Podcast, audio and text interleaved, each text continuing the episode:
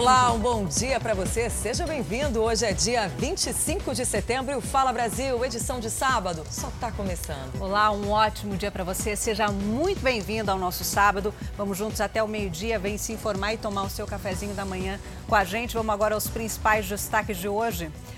Homem mantém duas mulheres em cárcere privado. As vítimas estavam em um prédio abandonado de um tradicional hotel no Rio de Janeiro. Mas a polícia desvendou o crime. Uma pessoa morre, três são baleadas em um assalto num condomínio de luxo no litoral de São Paulo. Número de transplantes despenca no país por causa da queda nas doações. Você vai conhecer a batalha de duas famílias que conseguiram um novo rim para os filhos e hoje tem nova vida. Notícia do esporte: a Record TV vai transmitir o Campeonato Paulista a partir de 2022.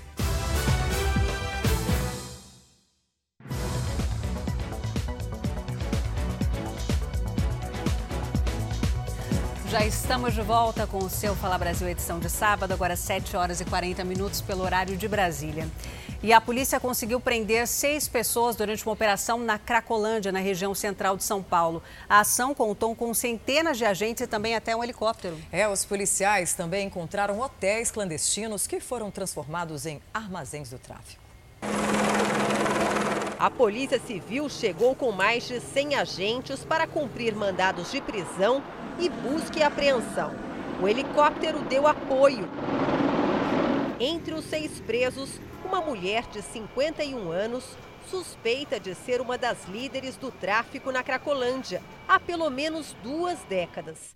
Selma Regina Lourenço, conhecida como Abelha Rainha. Ela foi flagrada comandando barracas da maior feira livre de drogas do país. Hotéis clandestinos transformados pelo crime organizado em armazéns de drogas estão em processo de desapropriação. Com isso, todo o entorno da Cracolândia, a gente vai reurbanizando, reocupando, trazendo gente da periferia para o centro, que é onde tem muita uma infraestrutura urbana muito boa, transporte, educação e saúde. A gente quer ocupar o território da Cracolândia com famílias, desocupar e desalojar os traficantes e os usuários. Hoje, 300 guardas civis metropolitanos se revezam para fazer a segurança da população. Drones são usados para monitorar a ação de traficantes e a concentração de dependentes químicos. Hoje nós podemos afirmar, através de um instrumento é, específico e científico, de que sim, diminuiu o número de usuários naquele território, porque é feita essa contagem é, pelo drone. Uma etapa importante do trabalho é a recuperação de dependentes químicos abordados na Cracolândia por agentes de saúde, psicólogos, assistentes sociais que oferecem atendimento em unidades como esta. Alessandro deixou as ruas há um ano. Quer retomar o ritmo da vida antes das drogas. O que eu mais quero é recuperar tudo aquilo que eu perdi. Minha dignidade, meu caráter, que eu estou recuperando, graças a Deus voltar a ter as minhas coisas, tudo de novo, ter meu emprego, meu terreno, minha casa e poder ajudar outras pessoas a que acreditem nelas mesmas que elas conseguem parar com essa droga. Daqui a pouco a gente vai mostrar melhor quem é esta mulher chamada de Abelha Rainha e como ela agia na região da Cracolândia. E chegou a hora de saber o que está rolando no mundo dos esportes com Lucas Pereira. Lucas, meu parceiro, bom dia. que temos de bom para hoje? Bom dia, Talita. Bom dia, Patrícia. Bom dia a todos. Vamos falar de esporte? Então vamos lá. E olha só que super novidade, gente. A partir do ano que vem, o Campeonato Paulista vai ser transmitido aqui na Record TV. Agora, além do Campeonato Carioca, a Record exibe com exclusividade na TV aberta a maior e mais tradicional competição de futebol estadual do país. O time da Record TV está pronto para transmitir o Campeonato Paulista. No ano que vem, tudo o que acontece no campo vai estar aqui na tela. 16 times estão classificados para os confrontos de 2022. Entre eles, os clubes de maior torcida: Corinthians, Palmeiras, São Paulo e Santos. O direito de transmissão vale por quatro anos. A alegria não é da federação, é também dos clubes Nós estamos dando, o futebol de São Paulo está dando mais um exemplo de que é possível, sim, vender direitos com, com transparência e com competência. Com essa negociação, o Grupo Record fica ainda mais perto das maiores torcidas do Brasil. A emissora passa a ter os direitos de transmissão exclusivos na TV aberta dos dois campeonatos regionais mais importantes do país, o Cariocão e o Paulistão. Para a Record, hoje, do ponto de vista de programação, a gente vê uma grade completa. A gente vê aí é, entretenimento, a linha de shows, a gente vê é, os realities, a gente tem a teledramaturgia completa, com uma qualidade incrível, o nosso jornalismo, que é um jornalismo de primeira linha, de qualidade, e, enfim, com filmes, com séries, e agora o que faltava? O esporte. E não podia ser uma coisa é, mais gratificante para a Record ter na sua grade aí o campeonato paulista e carioca também, né? Porque nós vamos ter os dois. E o público já começa a matar a saudade dos estádios em São Paulo a partir de 4 de outubro. A entrada do torcedor passa a ser permitida com capacidade reduzida, mas a previsão é que até novembro 100% dos torcedores vacinados possam ver de perto os jogos. Vai ser um campeonato bem disputado porque os times aqui de São Paulo eles são times muito bons, é, competitivos, mas a qualidade, a entrega, os lances, tudo que vai ser feito, vai ser feito com muito detalhamento, com muito carinho e profissionalismo também. É isso, então a Record passa a ser a nova casa do Campeonato Paulista a partir do ano que vem. Vai ser um show de cobertura com todo o timaço aqui da Record. E olha, o craque argentino Lionel Messi já tem uma casa nova para viver com a família na França.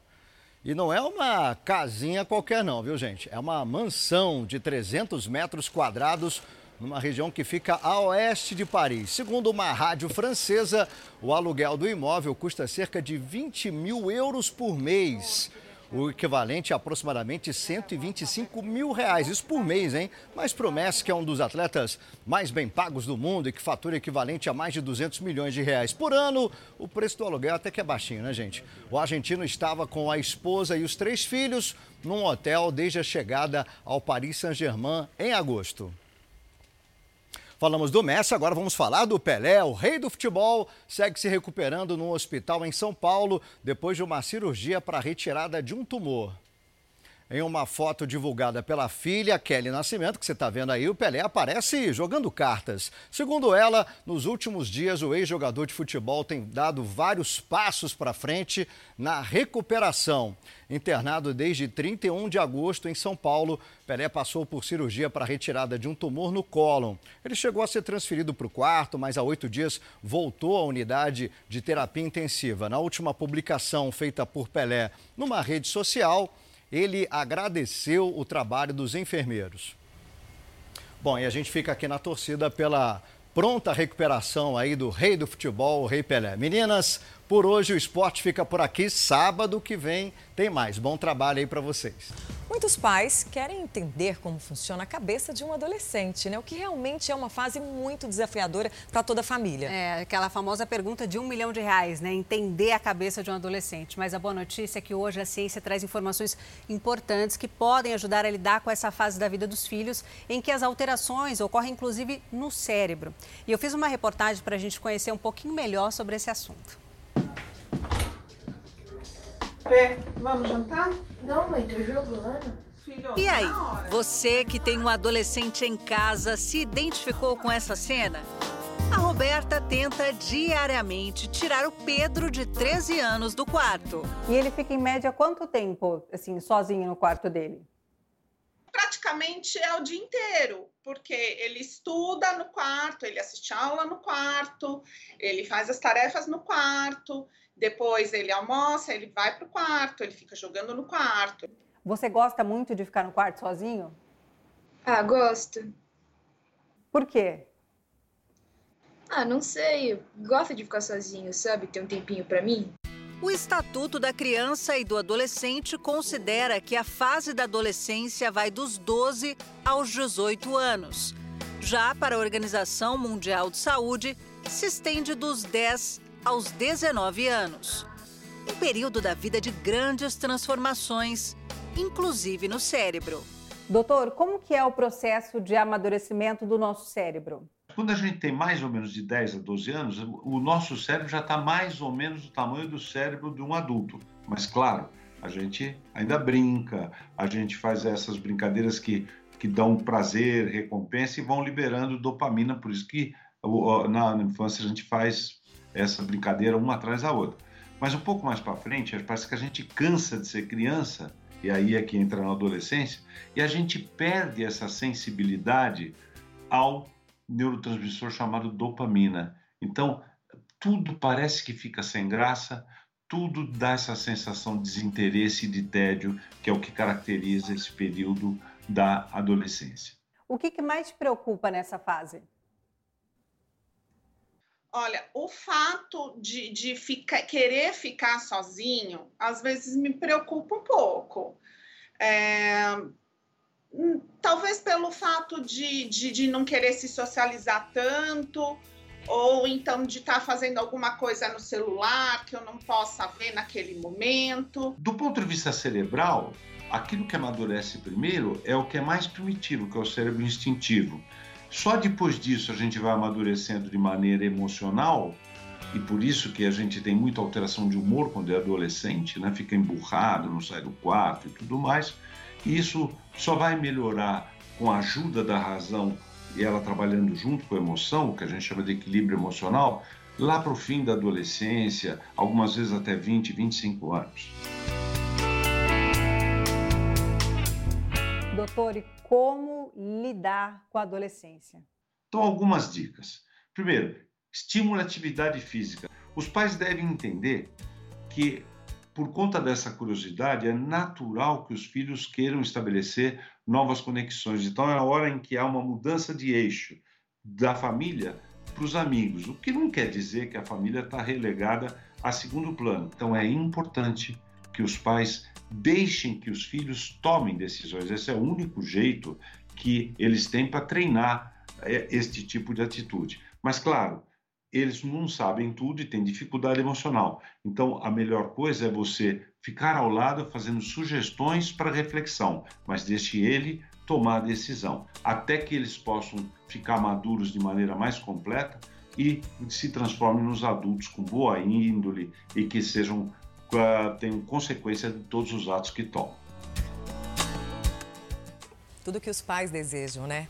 Uma expedição rumo ao passado, Câmera Record cruza rios e comunidades ribeirinhas isoladas para mostrar a rotina de quem vive em pleno século XXI, completamente sem energia elétrica. Durante o dia, o horizonte iluminado. À noite, a realidade sombria. O sol já foi embora, olha a escuridão que fica. Famílias isoladas. Ainda não chegou energia para cá. Sem vida. Espero de ver situação ser difícil. Sem luz. Escuridão na floresta. No Câmera Record. Eu já começo falando de uma notícia de agora, uma notícia da madrugada, ainda que está com muitos mistérios, né, Patrícia? Um assalto terminou com um homem e uma adolescente mortos no litoral de São Paulo. A mãe e a irmã da jovem também foram baleadas. Olha, segundo a Polícia Militar, os criminosos saíram da zona sul de São Paulo e foram até o litoral só para cometer esse assalto. E a gente vai conversar ao vivo com a repórter Lorena Coutinho, que tem todos os detalhes desse caso, né, Lorena? Um bom dia para você. Um crime ainda muito misterioso, cheio de desdobramentos. Os assaltantes foram localizados? Bom dia, Patrícia. A todos que acompanham o Fala Brasil, sim, foram localizados. Cinco criminosos foram localizados logo após o crime. Dois deles estavam numa pousada aqui da região em Itanhaém, litoral sul paulista. E as outras três pessoas, inclusive uma mulher, estavam dentro do carro. Carro este que eles teriam utilizado justamente para fazer esse transporte do Grajaú, como você bem disse, zona sul de São Paulo, para cá. Eles vieram para cá só para cometer esse assalto. Eu vou pedir para o nosso cinegrafista mostrar esta casa aqui, olha só, uma casa que a gente vê, olha só, é grande, tá? E segundo informações, as pessoas moravam aqui sim uma mulher, tá? A mãe e as duas adolescentes, uma de 12 anos, outra de 15 anos, e o pai, ele ficava entre idas e vindas de São Bernardo para cá.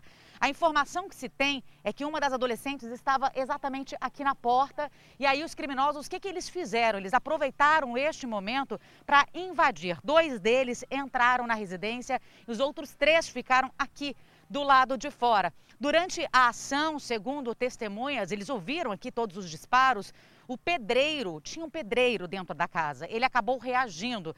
E aí foi quando um criminoso sacou a arma e acabou efetuando os disparos. Ele morreu na hora, foi atingido na cabeça e as outras vítimas também, infelizmente, foram atingidas, foram levadas para o hospital. A adolescente de 15 anos, ela foi transferida para Praia Grande, que é uma cidade que fica aqui perto, a cerca de 20 quilômetros de Itanhaém, no litoral sul paulista. Mas o estado dela era gravíssimo e ela acabou morrendo. As duas outras vítimas, a mãe e a garota de 12 anos, continuam internadas. A gente volta com todos os detalhes desse caso muito triste que aconteceu nesta noite de ontem. Voltamos aos estúdios do Fala Brasil. Lorena, a gente continua com você porque é um caso que vai repercutir durante toda a semana, fim de semana e durante a semana aqui no jornalismo da Record. A gente pediu para que a Lorena fosse para Itanhaém, que é no litoral aqui de São Paulo, porque é a primeira equipe ali chegar a cobrir esse caso, né, equipe de TV. Agora, Lorena, o que chama a atenção é que, pelas primeiras informações da polícia, essa quadrilha teria saído de São Paulo, no Grajaú, para assaltar uma casa em Itanhaém. É no mínimo estranho, não é? Não foi um arrastão, não foi uma quadrilha aí da região, São Paulo para Itanhaém depois você pode me confirmar quanto tempo demora, deve demorar duas horas e pouco, por aí para chegar. É, a polícia tem alguma suspeita? Parecia que estava investigando essa família, é, tinha dinheiro dentro dessa casa. Parece uma coisa meio encomendado, específico. Pois é, informações preliminares apontam que é exatamente isso, viu, Talita? Esta quadrilha, né, teria vindo para cá justamente para cometer esse assalto. A gente percebe que a casa é grande, tem monitoramento, tem câmeras lá do lado de dentro, tem cerca, todo o aparato. E por que que eles sairiam lá do Grajaú, zona sul de São Paulo, e viriam justamente para cá, que é muito perto da praia, justamente para assaltar? Então seria sim possivelmente um crime encomendado, segundo a polícia, um crime premeditado. Aqui tem a família, viu? A gente vai tentar depois conversar, obviamente respeitando o momento. Esta aqui seria a família do pedreiro que acabou reagindo durante este assalto. Ele acabou baleado na cabeça e não resistiu aos ferimentos e morreu. A gente vai voltar com todas as informações. A gente percebe que eles estão extremamente abalados e a informação agora confirmada também que a jovem de 15 anos, ou seja, a adolescente que estava do lado de dentro também foi atingida, ela acabou morrendo. E as outras duas pessoas, a mãe e a adolescente de 12 anos, elas continuam internadas A gente volta com todos os detalhes e também a gente vai conversar com a família. Voltamos aos estúdios do Fala Brasil. Obrigada, Lorena, pelas suas informações. Itaém, que foi apontado como uma das cidades mais violentas da região de São Paulo, entre as 10 cidades mais violentas, que foi isso que a Lorena falou, né? Muitas pessoas acabaram se mudando aí para as casas de praia nesse período de, de pandemia, pandemia, e acabaram levando junto aí também a violência, né? Daqui a pouquinho a Lorena volta e a gente vai ter uma reportagem completa com todos os detalhes sobre esse assalto que aconteceu no litoral sul de São Paulo. Exatamente, a gente vai dar esse tempo para a nossa repórter Lorena, porque você viu que é um momento delicado, a família acabou de chegar ali na casa. É ruim que a gente já chegue ao vivo, então a Lorena vai conversar, vai ver se a família quer falar com a gente, para a gente entender um pouquinho mais esse caso, além da reportagem completa. E nesse período de pandemia, muita gente se sentiu sozinha, né? Um ano e meio de pandemia, muita gente de home office. E aí o que, que ela fez? A pessoa que está sozinha decidiu adotar um bichinho de estimação é. ali para a família. Os gatos foram os mais escolhidos, mas muitos cachorros também ganharam um novo lar. Isso é legal, né? E nessa convivência, muitos vínculos foram criados. E o Julinho Casares conta agora algumas dessas histórias no quadro SOS Pet deste sábado.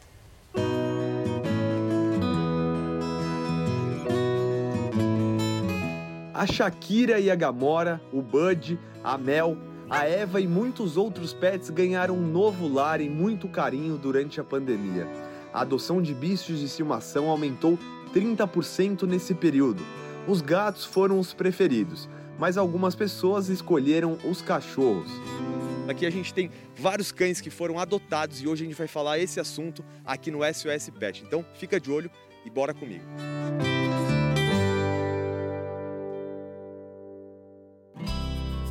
Nesse parque em São Paulo encontramos alguns tutores que adotaram cães no ano passado.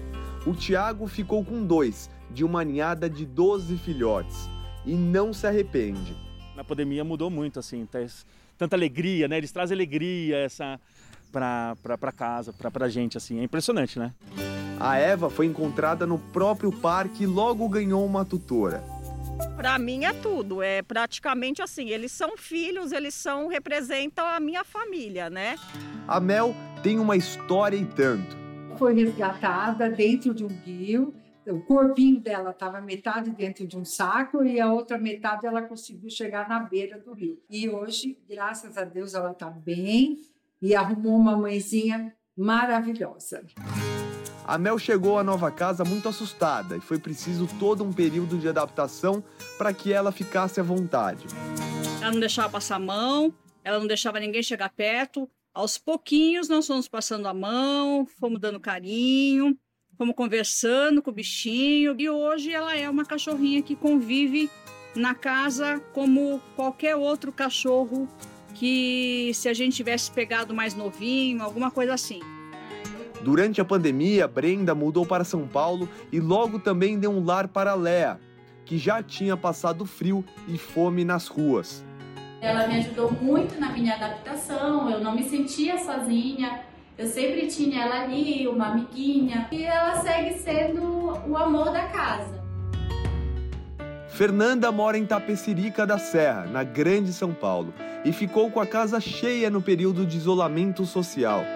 A Shakira, que está há um ano e meio, que eu adotei do Centro de Controle de Zoonose de Tapsirica.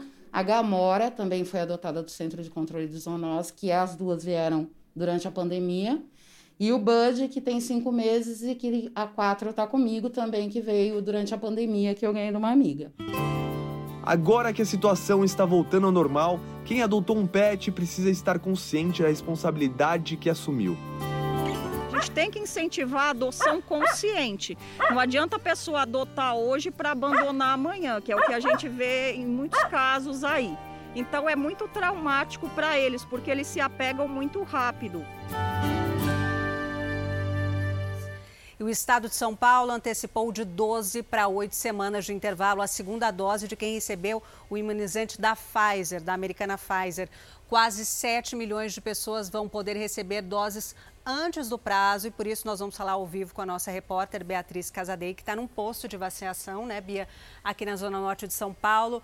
Bia, eh, confirma para mim aonde você está, movimentação por aí. Lembrando que o governo federal já tinha antecipado de três meses para dois meses a dose da Pfizer e também da AstraZeneca, mas é novidade agora no estado de São Paulo essa redução, né?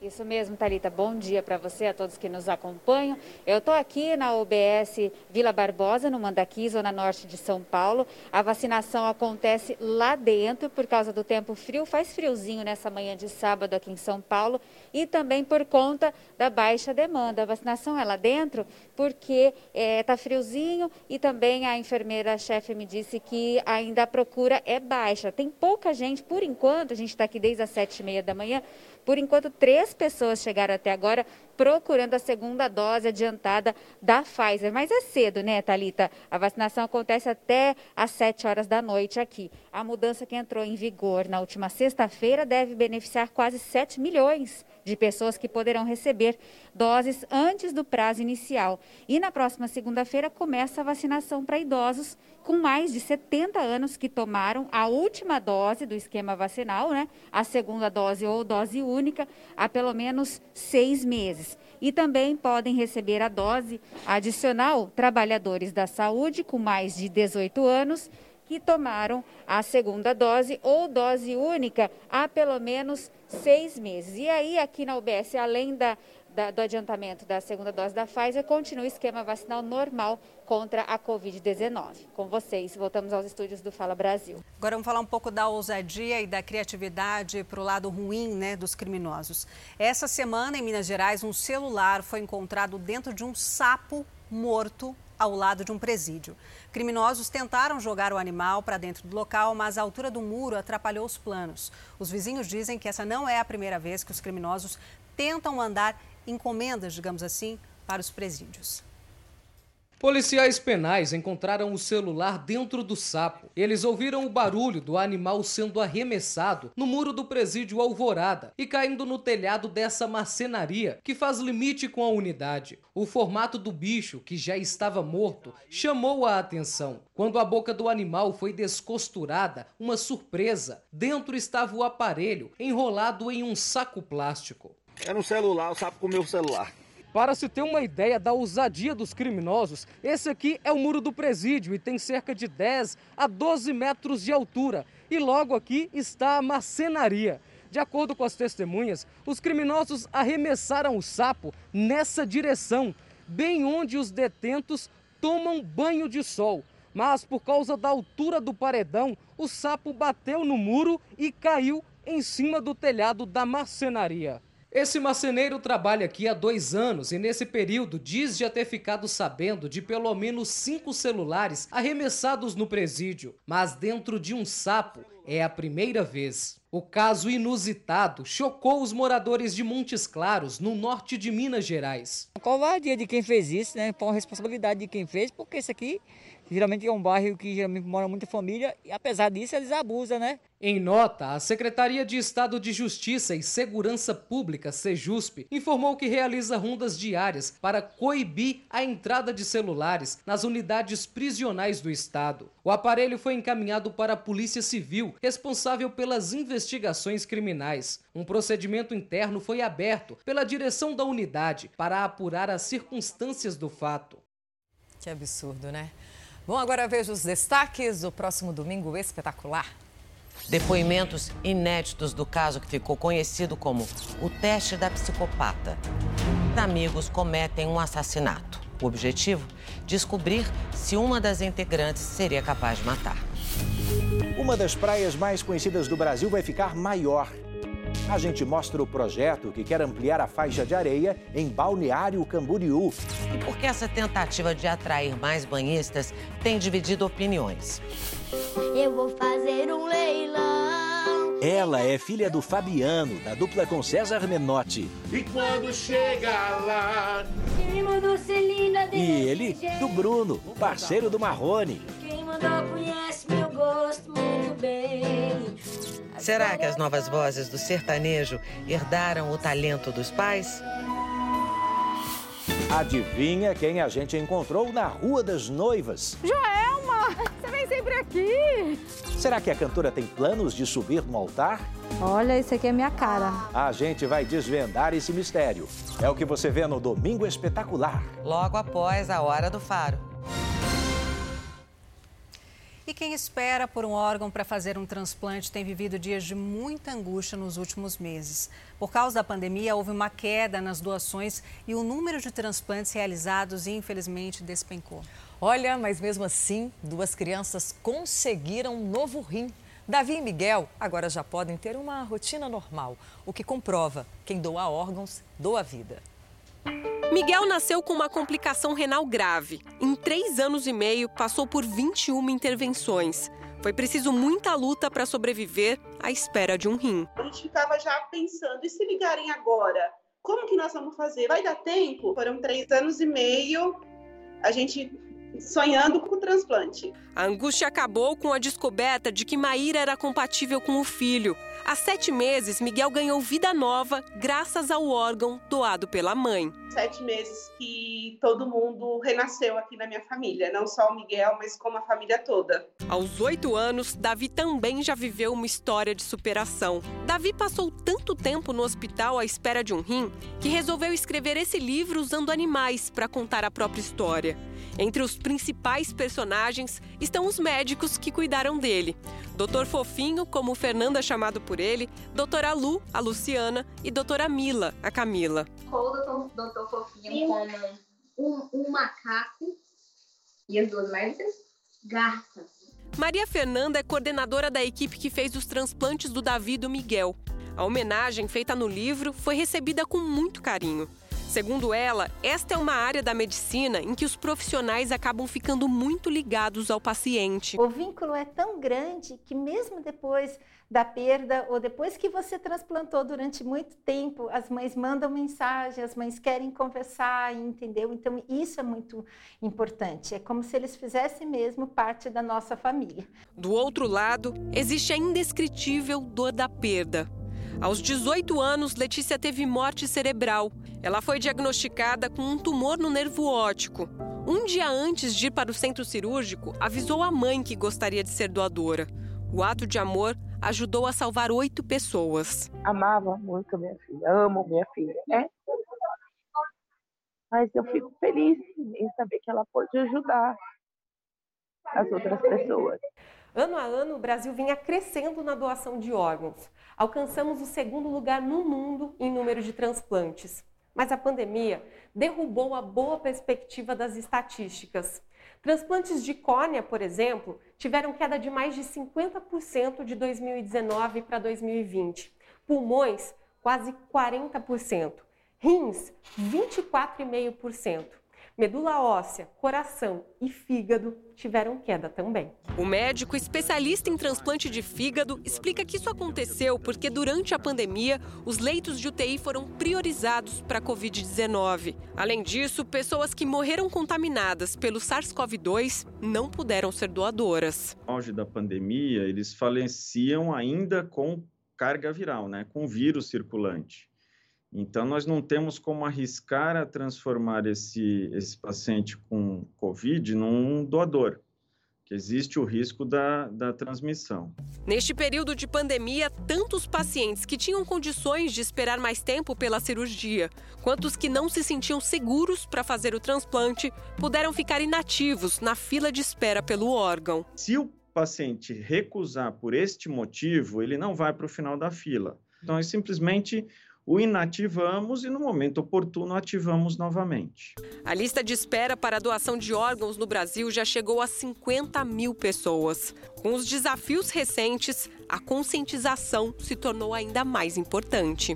O que mais ajudaria nesse momento é se cada um de nós dentro da sua família, expressar a vontade de ser um doador. A partir do momento que a sua família sabe, ela vai lembrar. Quem doa órgãos, ele não doa apenas o órgão, ele doa um futuro, ele doa uma vida. É isso mesmo, vamos fazer a nossa parte, né?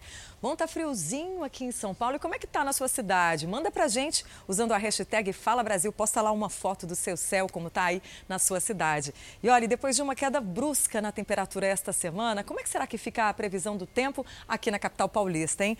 Para isso, a gente convocou a Priscila Doroche. Bom dia para você. Dá uma notícia boa para mim. Vai voltar a esquentar? Eu só gosto de calor, viu? Oi, Patrícia, bom dia para você, para Talita, para todo mundo que está nos acompanhando. Eu ia dizer, você só gosta de calor, então a notícia é boa sim. Agora ainda está frio, a mínima está marcando 16 graus aqui na região do Parque Ibirapuera, onde nós estamos. Alcançou os 13 mais cedo e teve aquela garoa. Mas a notícia boa para você e para quem gosta de calor é que hoje a máxima alcança os 26 graus. A gente vai mostrar aí, ó, que o sol ele ainda está preguiçoso entre nuvens, mas agora já começa a esquentar. E essa previsão, como eu falei, de sol ao longo da tarde e tem aquela previsão de pancadas de chuva no fim da tarde. Mas já tem muita gente, ó, aproveitando, já deve ter visto a previsão do tempo que o sol está chegando para fazer um exercício físico, aquela corridinha de início de manhã e andando de bicicleta. A notícia boa para quem gosta de calor neste domingo é que a máxima chega aos 29 graus e é bom para aproveitar o final de semana para quem gosta de curtir o calor. Não tem previsão de chuva para este domingo, então, como eu disse, a máxima deve chegar aos 29 graus e a mínima no início da manhã deste domingo é de 15. Voltamos ao estúdio do Fala Brasil. Tá bom, Priscila, só não vou reclamar porque vem essa chuvinha que a gente está precisando, porque o tempo anda seco e os reservatórios vazios, né? Obrigada aí pelas suas informações. E agora a gente viaja, sabe para onde? Para o litoral. Vamos lá para o Rio de Janeiro com a Diana Ribeiro, que está em São João da Barra. Bom dia, Diana. Mostra para a gente como tá bonito esse tempo aí, bonito e com ventania. Tá fresquinho?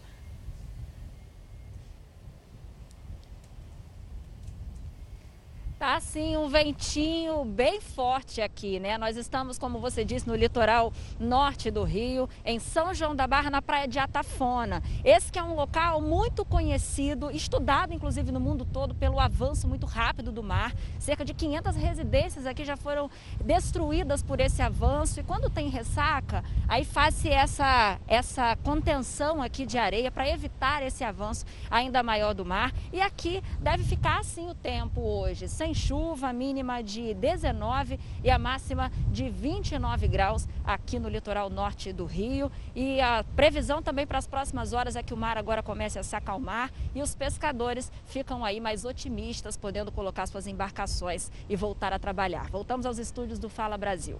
Obrigada, Diana, pelas suas informações. E a gente continua aqui o giro pelo país. E olha, o dia começou com chuva em Itacaré, na Bahia. Vamos falar ao vivo com a Camila Moraes. Não vai da praia, Camila? Que isso? Bom dia para você. Patrícia, ótimo dia para você e para todos. Realmente, o dia começou com chuva, mas ela deu uma trégua aqui para a gente mostrar, claro, uma imagem bem diferente, bem bonita, como sempre aqui no Fala Brasil. Nós estamos aqui na orla da cidade e o tempo realmente tem ficado instável nos últimos dias aqui na cidade. Nós acompanhamos até alguns turistas, inclusive paulistas, aqui também comentando sobre isso. Mas parece que o sol está querendo dar o ar da graça, agora está 24 graus, mas até mais tarde pode chegar aos 27, 28 a temperatura, então talvez dê para aproveitar a praia ainda hoje. Mas já no domingo aí o tempo fica um pouquinho mais instável, com possibilidade de chuva rápida durante a tarde e a noite. E os termômetros oscilam entre os 20 e 28 graus. Mesmo assim, muito bonito, né? Voltamos aos estúdios do Fala Brasil. É, nem nublado perde o encanto, né? Obrigada, Camila, pelas suas informações. Itacaré é lindo demais, né? E agora a gente vai do Nordeste para o sul do país. Vamos até Florianópolis, em Santa Catarina. Quem está lá, olha só, é a Vanessa Rocha. Um bom dia para você, Vanessa. Como é que deve ficar o tempo aí neste fim de semana? Por enquanto, eu vejo um céu muito lindo e bem limpinho. A melhor imagem até agora, hein? Muito bom dia, Patrícia, para você. Olha, o dia tá fantástico, como a gente vê nas imagens. O dia aqui em Florianópolis amanheceu muito ensolarado. A gente fala aqui de um dos principais cartões postais do estado, em frente à Ponte Ercílio Luz. No deslocamento, nós encontramos várias pessoas aproveitando esse dia lindo, que amanheceu realmente um dia muito bonito, de muito sol. E a previsão para os próximos dias, para todo final de semana por aqui, é que esse sol continue. Ao longo da semana choveu, viu? A gente não tinha, o tempo estava de bastante instabilidade, mas o fim de semana já está aqui em Florianópolis, já está muito bonito e a previsão, então, a gente agora o Gustavo vai mostrar aqui pra gente, a gente está próximo aqui à Ponte Ercílio Luz e aqui tem um clube de remo próximo, as pessoas fazem atividades ao ar livre. Ao longo do deslocamento também, vimos muitas pessoas se deslocando, praticando exercício físico. E a previsão, então, para os próximos dias é de muito sol e de belas cenas, como a gente pode verificar aqui. A gente volta com vocês aí no estúdio. Obrigada, Vanessa, pela bela cena e pelas informações. Lembrando que daqui a pouco a gente volta a viajar pelo Brasil. E um estudo americano revelou que 70% da população mundial está comendo menos carne. Aqui no país, a mudança de comportamento também já é uma realidade. É, alguns por filosofia de vida, outros pelo preço que está alto demais, né, Jair? 46% dos brasileiros já deixaram de lado a carne pelo menos uma vez por semana. E para quem quer também aderir a essa tendência aí mundial, foi criado um aplicativo para ajudar no processo. Há um ano, a Denise não coloca nenhuma carne no prato. Eu comi carne até meus 39 anos. E agora, por exemplo, eu vou no churrasco, eu tenho bastante vontade, sabe? Eu sinto aquele cheiro, mas parece que eu não tenho mais coragem. Para se manter firme nesse propósito, a jovem conta com a ajuda, adivinha só, de um aplicativo. Veio o aplicativo e de alguma forma ele me ajudou, assim, a trazer informações, até, até mesmo na questão de receitas dar uma orientação. O app que facilita tanto a vida da Denise foi criado pelo Marcos. O objetivo é ajudar as pessoas na mudança de hábitos indesejados, como vício em álcool e cigarro. Só que, recentemente, foi incluído também um programa especial para quem quer parar de consumir carnes e outros alimentos de origem animal. A principal questão de a gente ter atitude de tirar os produtos de origem animal do prato, a gente tem uma ideia equivocada de que nós precisamos dos produtos de origem animal no prato. Não, isso é uma herança cultural e que pode sim ser ultrapassada. E os estudos mostram que a gente pode ter muitos benefícios. A incidência de doenças cardíacas, problemas com AVC e desenvolvimento de alguns cânceres, que são os principais motivos de morte no mundo, são reduzidos, né? Você tem um risco menor ao adotar uma alimentação à base de vegetais, claro, bem diversificada e bem consciente. No aplicativo, o usuário encontra vídeos falando sobre autocuidado e os efeitos do álcool, do tabaco e agora da carne no organismo.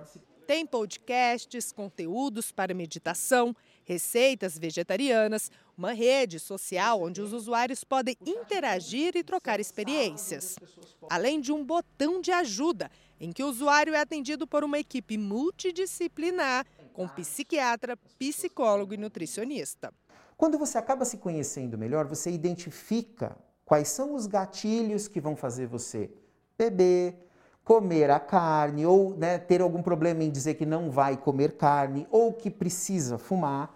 E aí você consegue substituir esses gatilhos por coisas e hábitos que a gente indica e que a gente faz você perceber que são muito mais saudáveis. Durante a jornada, é possível também acumular pontos que em breve os usuários poderão trocar por produtos, serviços e descontos. O nosso objetivo é pegar todos os pontos que os participantes ganham fazendo as suas atividades e fazer um marketplace dentro do próprio aplicativo que ele possa trocar por produtos e serviços que fazem sentido para a jornada que está vivendo. Mas será que dá mesmo para mudar um hábito tão comum entre os brasileiros? É impossível o brasileiro viver sem comer nada de origem animal. Hoje em dia a gente tem muito mais condições, muito mais acesso.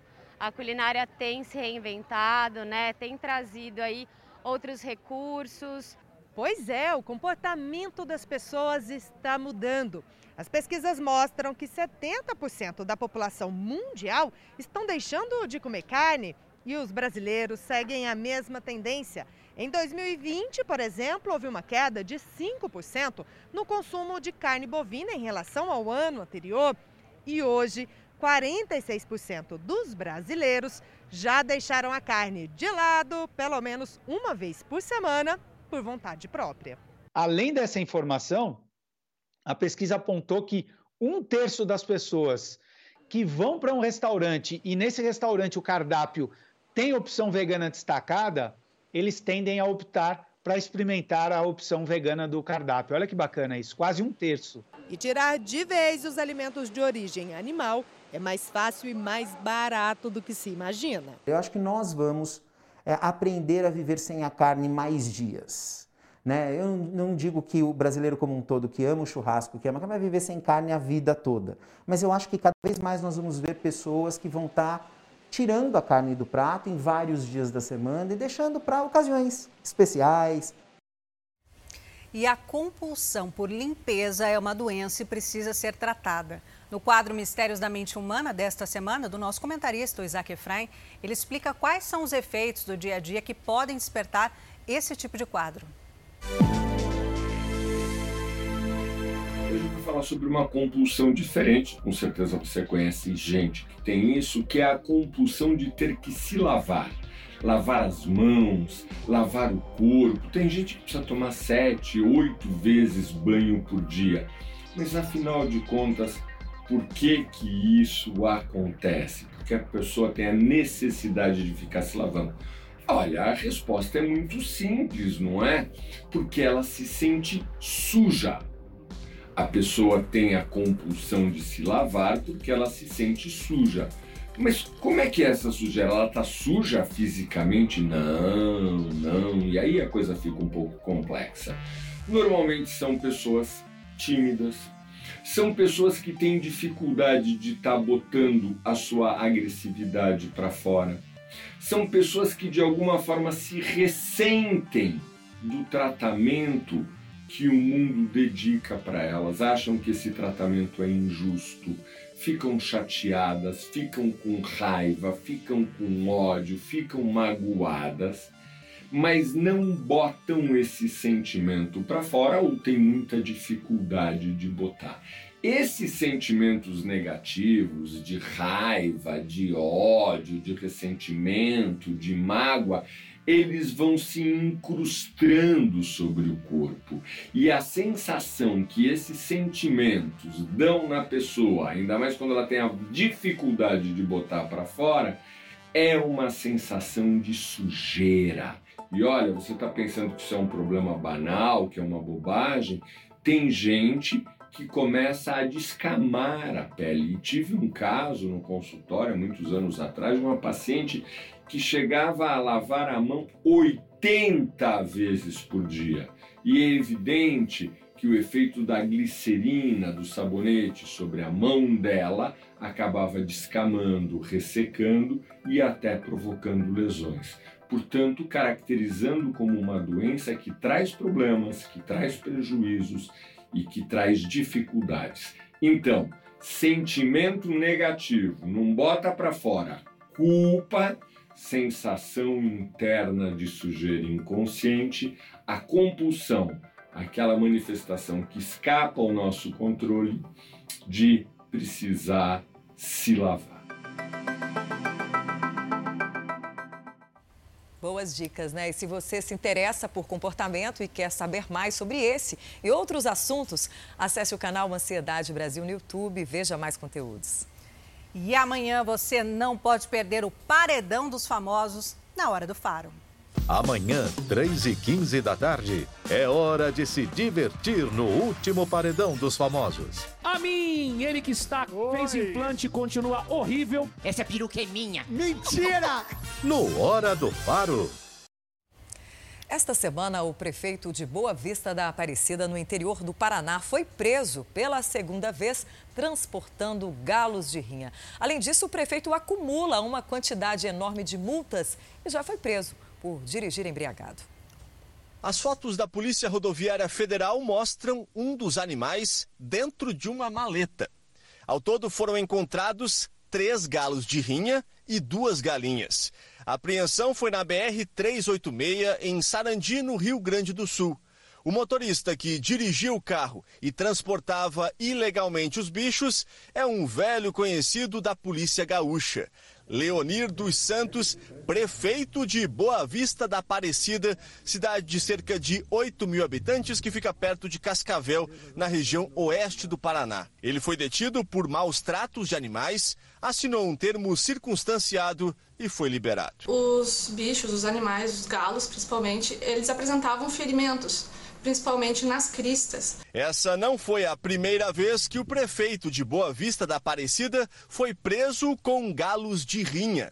Em fevereiro desse ano, durante o feriado de carnaval, Leonir dos Santos foi parado durante uma abordagem da PRF exatamente no mesmo local. Informações do Detran do Paraná, divulgadas após a prisão, apontaram que o veículo teve 46 multas que somaram mais de 13 mil reais em apenas dois anos. Em uma das infrações, o carro foi flagrado a mais de 170 km por hora em uma rodovia estadual. Em 2018, o prefeito Leonir dos Santos já tinha sido preso por estar dirigindo embriagado com o carro da prefeitura. Em julho, o MP bloqueou mais de 300 mil reais em bens do prefeito. Na ação, os promotores pedem ressarcimento aos cofres públicos e danos morais coletivos pela prisão do prefeito após o transporte dos galos de rinha. Agora se repete essa situação, mas o que nós temos que agora analisar é que nós temos nove vereadores, né? Tem todo um, um regimento para ser cumprido. Houve realmente esse, esse fato, né? E que a gente vai aguardar no futuro, nós vamos estar se pronunciando, falando, né? Mas assim, é, eu prefiro aguardar, tá? É, um pouco mais para poder me manifestar. E essa semana, uma estelionatária foi presa em Belém durante uma operação da Polícia Federal. Segundo as investigações, ela movimentou mais de 15 milhões de reais nos últimos anos. Veja só como ela agia. Segundo a polícia, Tassiane Teixeira Coelho é responsável por diversos golpes praticados contra vítimas em Belém, no interior do estado e até mesmo em Brasília, onde no início do ano ela foi presa acusada de estelionato. Essa pessoa ela é quanto mais na prática do estelionato. Nossas investigações não levam que, nos levam que ela possui vítimas nos municípios de Altamira, Porto de Mós, Belém, Benevide, chegando até ter vítimas em Brasília. O que mais chama atenção é que Otaciane está respondendo em liberdade um outro inquérito policial. Mesmo assim, voltou a praticar os golpes aqui em Belém. A mais nova vítima de Otaciane foi uma empresa de táxi aéreo, que perdeu o equivalente a 1 milhão e 600 reais para a estelionatária. Ela tem uma lábia, um poder de convencimento, como falou a autoridade policial, o doutor Neivaldo, muito grande. E ela acabou convencendo perante essa empresa que compraria um avião, venderia para eles um avião, que ela teria conhecimento para comprar em São Paulo de, uma, de um preço mais barato, e eles acabaram dando 1 milhão e 600 para ela o que seria um sinal desta aeronave que nunca apareceu a aeronave. Mas para a advogada da acusada, o motivo do débito é outro. Eles iam juntar o dinheiro para comprar uma, uma aeronave no valor de 2 milhões e 500. Ela né? iria comprar essa aeronave junto, junto com... com... com ele. Acontece que em outubro de 2020 houve um imprevisto muito grande, em, é, houve um bloqueio tanto no CPF quanto no CNPJ da Altaciane e com isso ela ficou é, numa dívida com o seu, realmente com o seu Renato. Altaciane foi presa através de um mandado de prisão preventiva e de busca e apreensão. Ela foi localizada nesse condomínio de luxo no centro de Belém, onde levava uma vida de ostentação. Pelo Pará todo, em viagem, fora do estado, e as vítimas ficam sem o objeto prometido e o dinheiro que foi empregado. De acordo com as investigações, somente com os golpes, a acusada movimentou algo em torno de 15 milhões de reais nos últimos anos. A defesa diz que a dívida de Otaciane é bem menor. Dá em torno de mais ou menos de uns um milhão de reais, mais ou menos. A acusada responderá pelo crime de estelionato e as investigações continuarão com o objetivo de identificar outros envolvidos na fraude. Vamos mudar de assunto? Você que está chegando agora ao Fala Brasil, seja muito bem-vindo. Chegou aqui no nosso Sabadão, eu já convido você para viajar com a gente no nosso Giro Tempo pelo Brasil. Agora são 8 horas e 54 minutos pelo horário de Brasília, tem muito jornal pela frente, vamos juntos até o meio-dia. Separa seu cafezinho, seu chazinho e vem se informar com a gente. Ó, tá aqui nossa repórter, porque nossos repórteres estão chamando aqui pelo Brasil inteiro. A gente tem uma, vamos dizer assim, uma competição saudável de belas imagens pelo Brasil para levar até a sua casa. E quem está em Salvador é a nossa repórter, a Tainá Reis. Tainá, um ótimo dia para você. Qual que é a previsão do tempo para Salvador? Pelo que estou vendo e nossos telespectadores estão vendo pela imagem, está nublado por aí. Vai permanecer? Bom dia! Muito bom dia a todos. Olha só, neste sábado aqui em Salvador, a previsão é de sol, mas já com aumento de nuvens no final desta manhã. À tarde e à noite são esperadas pancadas de chuva. A temperatura varia entre mínima de 21 e 28 graus. Amanhã não será muito diferente. O dia do domingo também será marcado por céu nublado e com possibilidades de chuva a qualquer hora do dia. Temperatura variando entre mínima de 22 e máxima de 27 graus. Hoje a velocidade dos ventos está em 24 km por hora. Nós falamos ao vivo, inclusive, da Praia do Rio Vermelho, uma das mais famosas e tradicionais aqui de Salvador. E vocês conseguem perceber o céu nublado, como você mesma falou, e também fortes ondas, vento também bastante forte. Mesmo com a flexibilização alcançada pela capital baiana, com a liberação das praias para os banhistas, Hoje, a probabilidade é de que o dia não seja muito propício para dar aquele mergulho, curtir uma boa praia, mas o que não falta é programa para se divertir, mas sempre com muito cuidado e cautela, né? Excelente sábado a todos com vocês. Obrigada, Tainá. Para você também, mar agitado hoje em Salvador. Obrigada pelas suas informações. E a gente continua no Nordeste, viu? Agora vamos para São Luís, no Maranhão. Quem está já aqui comigo é o nosso repórter, o Marcos Martins. Marcos, um ótimo dia para você. Parece atrás dessa árvore que o tempo está nublado. Esse sol vai aparecer ou está tímido também pelo Maranhão? Olá, bom dia, bom dia para você, bom dia a todos que acompanham o Fala Brasil. Olha só, o sol vai aparecer sim. São Luís amanheceu com o sol é, é, é encoberto sobre nuvens, mas a previsão para hoje é de tempo limpo durante todo o dia. Estamos agora com 28 graus e a previsão para hoje é mínima de 26 e a máxima chega aos 31 graus. Para amanhã também a previsão é a mesma, tempo limpo durante todo o domingão. As temperaturas variam entre 25 e 31 graus.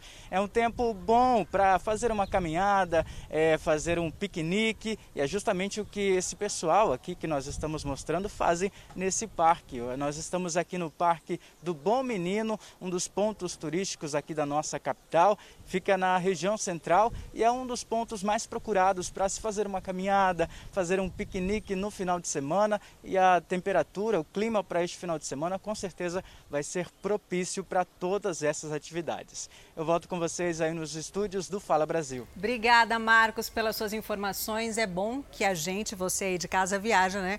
De graça e a gente vai conhecendo os pontos turísticos de cada parte do Brasil.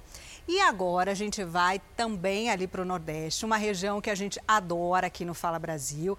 Quem está aqui já comigo é a nossa querida Mara Godeiro. Mara, um ótimo dia para você. Eu estava falando que a gente tem uma competição saudável de trazer boas imagens, imagens lindas do nosso Brasil aqui no Fala de Sábado. E você sempre garante boas imagens aí, né, Mara? Agora me diga, e o sol não sabe se vem, não sabe se vai, não sabe se deixa a nuvem aparecer, ficar aí carregado. Um ótimo dia. Qual é a previsão para esse fim de semana, Mara?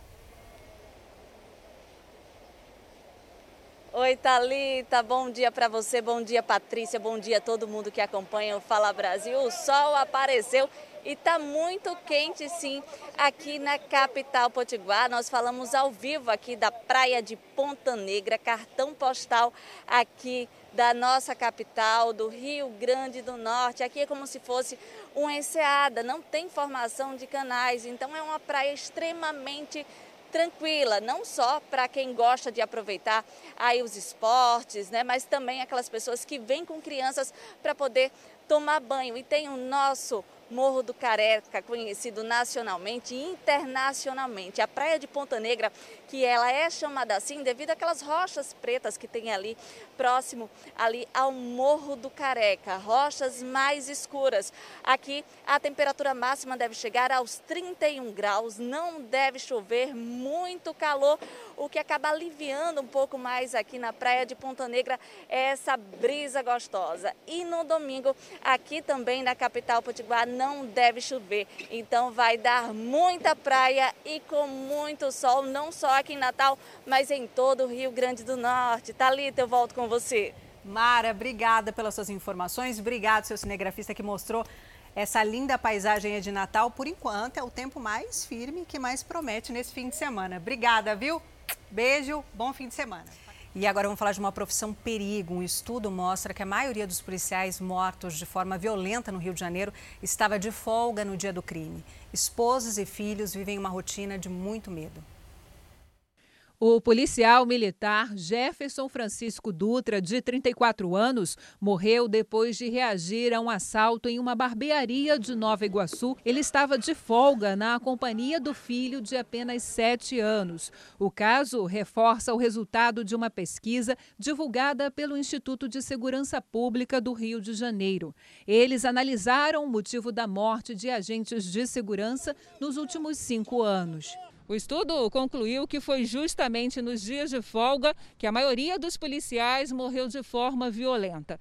No período analisado, foram 506 policiais mortos, sendo que 148 estavam de serviço e 358 de folga. E o horário noturno é o mais perigoso. A maior parte das ocorrências aconteceu entre seis da tarde e meia-noite. O nosso coração aperta se o telefone do nosso marido tocar e ele não atender. A Rogéria é casada com um policial militar há 25 anos e conta como a rotina da família é afetada por causa da violência. As minhas filhas não podem frequentar qualquer lugar por ser uma fi filha de um militar. O antropólogo Robson Rodrigues acredita que o trabalho de investigação pode contribuir com a redução da estatística. A pesquisa mostra que o policial ele morre né, na folga, principalmente, em regiões próximas às comunidades. Mas não se estranhou, por exemplo, que nessas regiões é onde a política pública de segurança falha mais,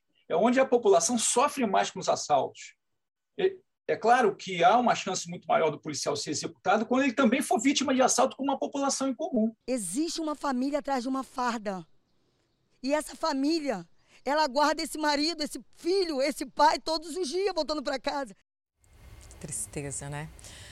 Olha esse flagrante que aconteceu no interior de São Paulo. Policiais executaram um foragido da justiça depois que o homem se rendeu. Os dois policiais militares disseram que foi em legítima defesa, mas a investigação concluiu que a vítima não ofereceu resistência. Imagens do circuito de segurança de uma casa mostram o momento em que os policiais atiram em Murilo Junqueira, de 26 anos. O rapaz havia fugido de uma abordagem, mas se entregou minutos depois em um terreno baldio. Mesmo com as mãos na cabeça, ele leva dois tiros. Caído, recebe o terceiro.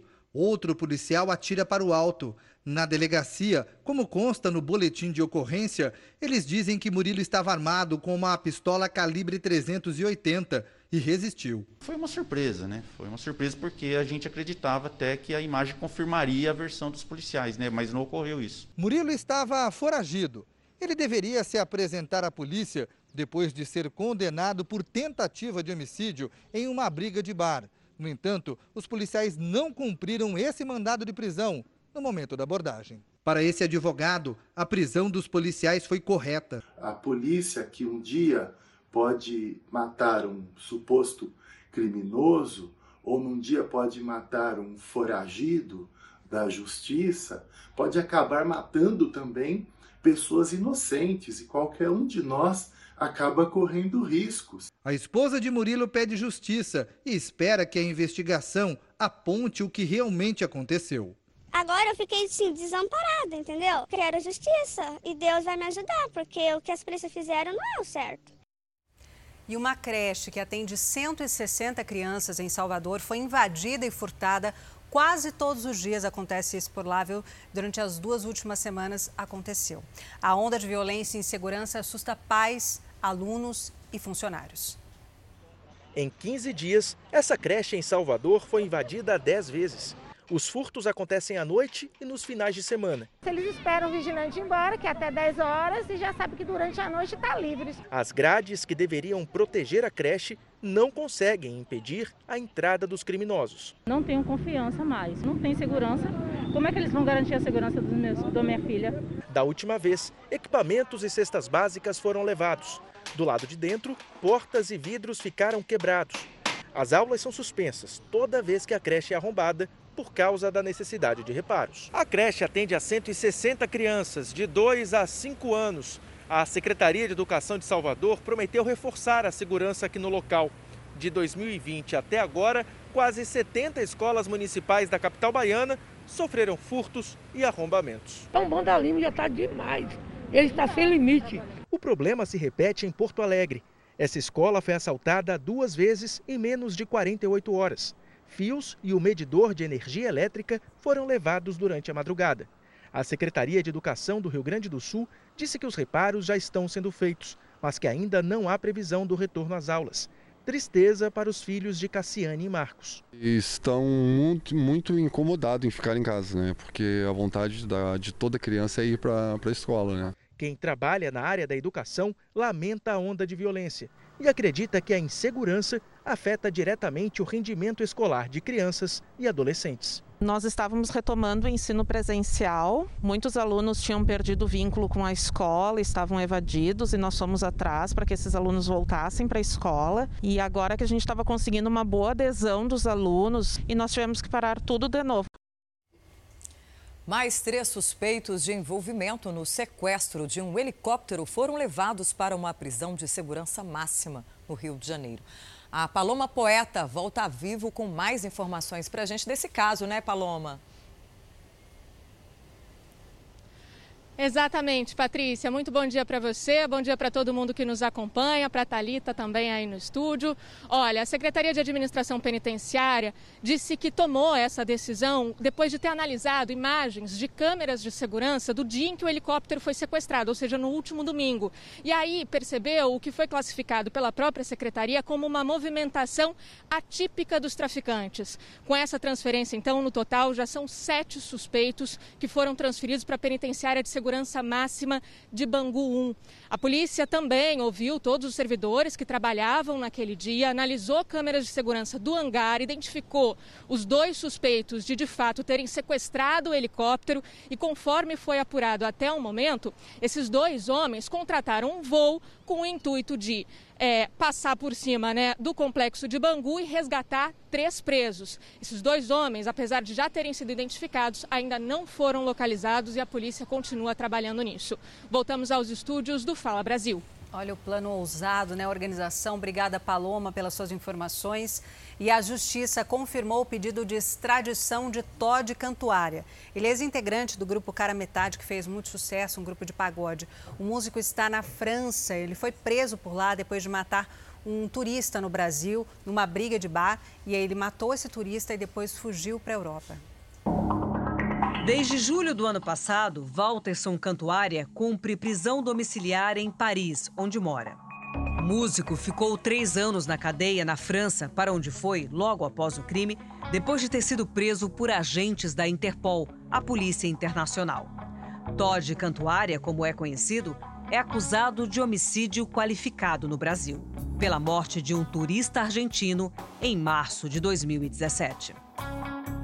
Era por volta de quatro e meia da madrugada. O músico tinha acabado de sair de um bar com amigos, no bairro de Ipanema, na zona sul do Rio de Janeiro, quando se envolveu em uma briga com um grupo de turistas argentinos. Tudo foi filmado por câmeras de segurança. Todd Cantuária é o homem de camisa estampada. É ele que dá o soco que derruba o argentino. Matias Sebastian Carena, de 28 anos, cai e bate com a nuca no degrau da fachada de uma loja. Pedro Marciano e Tiago Lessa continuam batendo no turista, mesmo desacordado. Um deles usa até uma muleta de um morador de rua para agredir a vítima. Outro homem, Júlio César Godinho, também se envolveu na briga. Matias foi socorrido por amigos e levado para o hospital, mas morreu a caminho. Em uma entrevista exclusiva, Todd revelou detalhes daquela noite. Segundo ele, os brasileiros foram provocados pelo grupo de argentinos. No calor do momento, eu queria parar o, rapaz que estava chamando as pessoas para briga e os outros amigos estavam contentes, estavam vendo que ele realmente era superior é, fisicamente. É, acredito que ele é atleta, algo do tipo. Só que, infelizmente, eu acho que ele bebeu demais.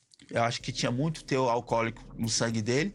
Que quando eu fui dar o soco, ele caiu já meio desmaiado. O músico ficou conhecido por tocar na banda de pagode Cara Metade. Mas na época, os integrantes disseram que ele já não fazia mais parte do grupo. O nome de Walterson foi incluído na lista da Interpol de pessoas foragidas. Cinco meses depois de chegar em Paris, ele foi preso pela Polícia Internacional. A justiça brasileira pediu a extradição de Todd. Na decisão de 2018, a corte francesa autoriza a transferência do preso para o Brasil, mas ele recorreu. Em dezembro de 2019, veio outra sentença. A extradição foi determinada novamente, mas o processo ficou parado por causa da pandemia. O juiz Alexandre Abrão Dias Teixeira confirmou o interesse da justiça brasileira na extradição de Todd Cantuária. Ele informou ainda que o mandado de prisão do ex-integrante do Cara Metade continua válido, mas ainda não há uma data determinada para a extradição dele. A prisão domiciliar na França é diferente do Brasil. O preso pode sair de casa, trabalhar e ter uma rotina normal. Só precisa ter endereço fixo e se apresentar à justiça a cada dois anos. O passaporte também fica retido. Se valendo do benefício, o músico já está até gravando um novo trabalho. Eu espero voltar à música, espero voltar diferente, uma pessoa mais madura. O fato causa indignação à família do argentino que vive em Buenos Aires. Meu filho já não está aqui. Eu não posso tê-lo comigo e ele não pode seguir a vida dele. A pessoa que o matou segue a sua vida. Isso me parece muito injusto. O drama da família de Neguinho da Beija-Flor. O neto do cantor Gabriel, de 20 anos, foi morto em um baile funk há um ano. E até agora os culpados ainda não foram nem julgados. Além de estudar mecânica, Gabriel Ribeiro Marcondes trabalhava fazendo entregas por aplicativo. No dia da morte, ele montava uma barraca de bebidas e doces com o primo em um baile funk quando foi atingido por um tiro. Desde a morte do filho, Paulo César está em tratamento psicológico. Quando ele tomou aquele tiro, eu tomei também.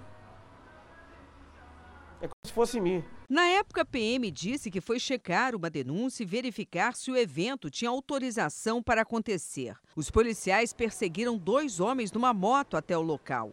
As equipes teriam sido recebidas a tiros.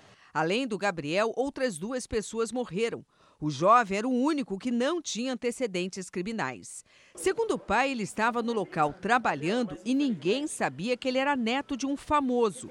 À primeira vista, era apenas um jovem negro morador de comunidade. De que forma que eles chegaram lá? Não sei. Não tenho resposta. De que forma, como? Foram prender alguém? Não sei. Paulo César conta que também foi vítima de uma covardia. Segundo ele, um vídeo que associava o filho dele a traficantes locais foi postado nas redes sociais. Essa pergunta que eu me fiz na época. Por que associariam meu filho a um, um bandido? Para denegrir a imagem do garoto? É para, não sei, justificar, pô, matou um vagabundo. Ele estava lá, era bandido, né? E esse vídeo aí me arrebentou. Conhecido pelo sorriso e pela alegria, o cantor Neguinho da Beija-Flor sentiu muito a perda de Gabriel. Na época, deu uma declaração sobre o que havia acontecido com o neto. Rio de Janeiro, tá. Você não pode mais dizer que aquele determinado lugar. Né? É o Rio de Janeiro inteiro, até no interior, até no, no interior do estado a violência já chegou. Era na varanda de casa que Gabriel gostava de ficar. Aqui ele passava horas olhando o movimento da rua e conversando com a namorada. Para a família, a saudade é tão grande quanto a dor, agravada a cada dia que passa pela falta de resposta. Quase um ano após o crime, ainda não se sabe de onde partiu o tiro que matou o neto do intérprete da Beija-Flor de Nilópolis. O confronto balístico foi feito, mas o resultado está em segredo de justiça, da mesma forma que todo o processo. No mesmo dia da morte de Gabriel, um suspeito foi preso. Policiais militares também apreenderam drogas e armas. Eu sou defensor da polícia. Presta um grande serviço à nossa população. Tenho amigos policiais, tenho parentes policiais. Só que da forma que foi feita lá, não sei, não me deram resposta. E agora vamos falar de polêmica. A Justiça de Minas Gerais autorizou que um coelho de estimação viaje com a dona no avião. A dona do animal havia sido impedida pela companhia aérea. Quem tem as informações ao vivo para a gente é a Ellen Oliveira. Ellen, um bom dia para você. Por que, que a empresa havia negado o embarque do coelho se ele é um animal de estimação? Bom dia, Talita. Bom dia a todos. Olha, segundo a dona, a companhia aérea alegou que não podia levar o coelho de estimação, somente cães e gatos. Foi então que ela decidiu entrar na justiça alegando que o Blue faz parte da família dela e que cumpriu todos os requisitos das, da empresa relativos ao transporte de animais de estimação, como peso até 7 quilos, atestado de saúde emitido por médica veterinária e uso de caixa de transporte adequada. Agora, de acordo com a sentença do juiz, a empresa deve se responsabilizar a embarcar o animal de estimação mediante o pagamento da taxa de transporte de 250 reais. Caso contrário, a empresa pode ter que pagar uma multa de 5 mil. De acordo com o magistrado, a negativa da empresa não se justifica, já que muitas famílias são formadas por humanos e seus animais de estimação. Agora, a dona deve viajar de Belo Horizonte para Florianópolis na próxima segunda-feira, levando o Blue. Obrigada, Ellen, pelas suas informações. Acho que é isso que a Ellen falou ali no nosso link. Hoje em dia, muitas famílias, e que o magistrado deu na sentença dele, né? Hoje em dia, muitas famílias têm animal de estimação exatamente como da família cão, gato, coelho e essa moça conseguiu comprovar na justiça que ele era tratado como um membro da família. E se a família está indo viajar, ele é um animal de pequeno porte, também não teria por que não levá-lo, né? É, muitas famílias é, tratam os animais como filhos de verdade, né? Então, para eles verem ele nessa, nessa caixinha, em outro lugar, junto com outras bagagens e não perto ali dos donos, né? Sentem aí que isso pode ter algum tipo de sequela emocional ao bichinho, né? Bom, pelo menos essa decisão aí da justiça é polêmica e vai abrir precedente aí para que outras coisas aconteçam dentro dos aviões. Ah, a gente vai acompanhar. Agora, que a gente tem certeza é que a dona realmente ama, ama esse animal. o Blue. O Blue realmente é da família, e né? Como Por isso não que ela com essa carinha, diz aí, só falta vir com o ovo da Páscoa. E agora a gente vai para uma reportagem exclusiva e também revoltante, viu, Talita? Cinco dias depois de ser condenado a mais de 14 anos de prisão pelo crime de estupro de vulnerável, o pediatra Alésio Fiore Sandri Júnior foi nomeado médico regulador do SAMU, no interior do Paraná. As acusações contra ele surgiram em 2019. Imagine para as famílias desses vulneráveis. Saber que ele foi condenado, 14 anos, e depois nomeado a um cargo. O médico é suspeito de assediar os pacientes. Ele chegou a ter a licença suspensa por cerca de um ano, mas voltou a atuar. As famílias das vítimas, claro, não se conformam. Condenado por estupro de vulnerável durante a atividade profissional e nomeado para uma vaga no serviço público. Isso causa revolta nas pessoas que se dizem vítimas do pediatra Alessio Fiore Sandri Júnior. Em agosto deste ano, ele foi condenado pela Justiça do Paraná por estupro de vulnerável, em uma das duas ações a que responde.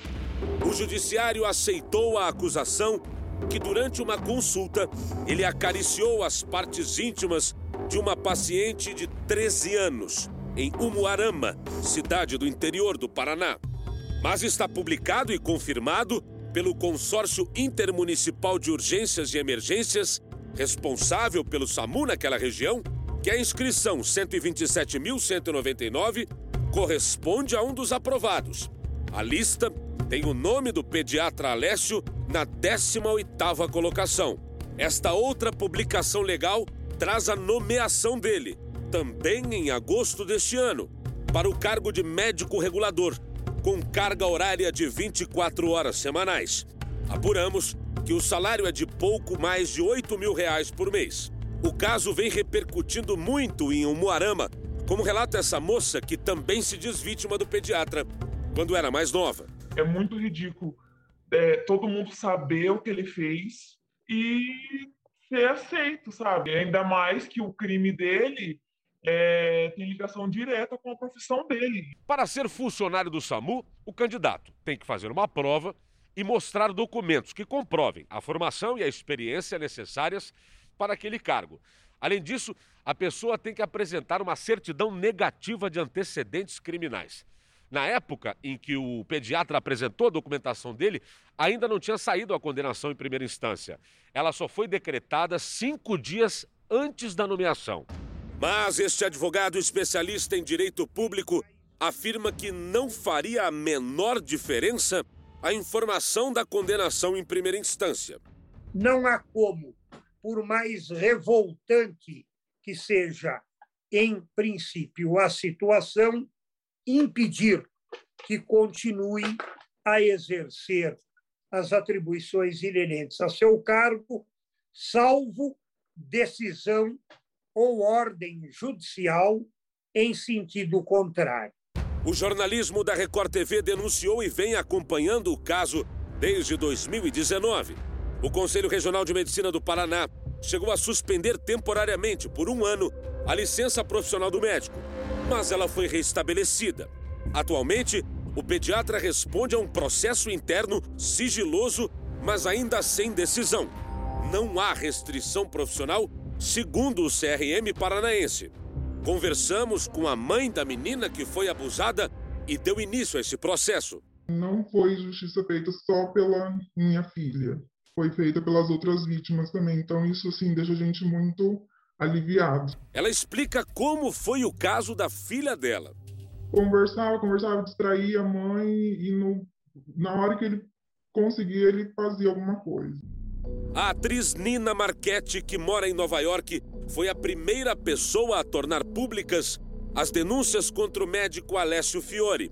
A revelação do abuso foi feita durante uma peça de teatro da qual ela participava. Fiz o que eu devia ter feito. Eu finalmente foi muito bom assim, pessoalmente, porque me ajudou nesse processo de cura desse trauma.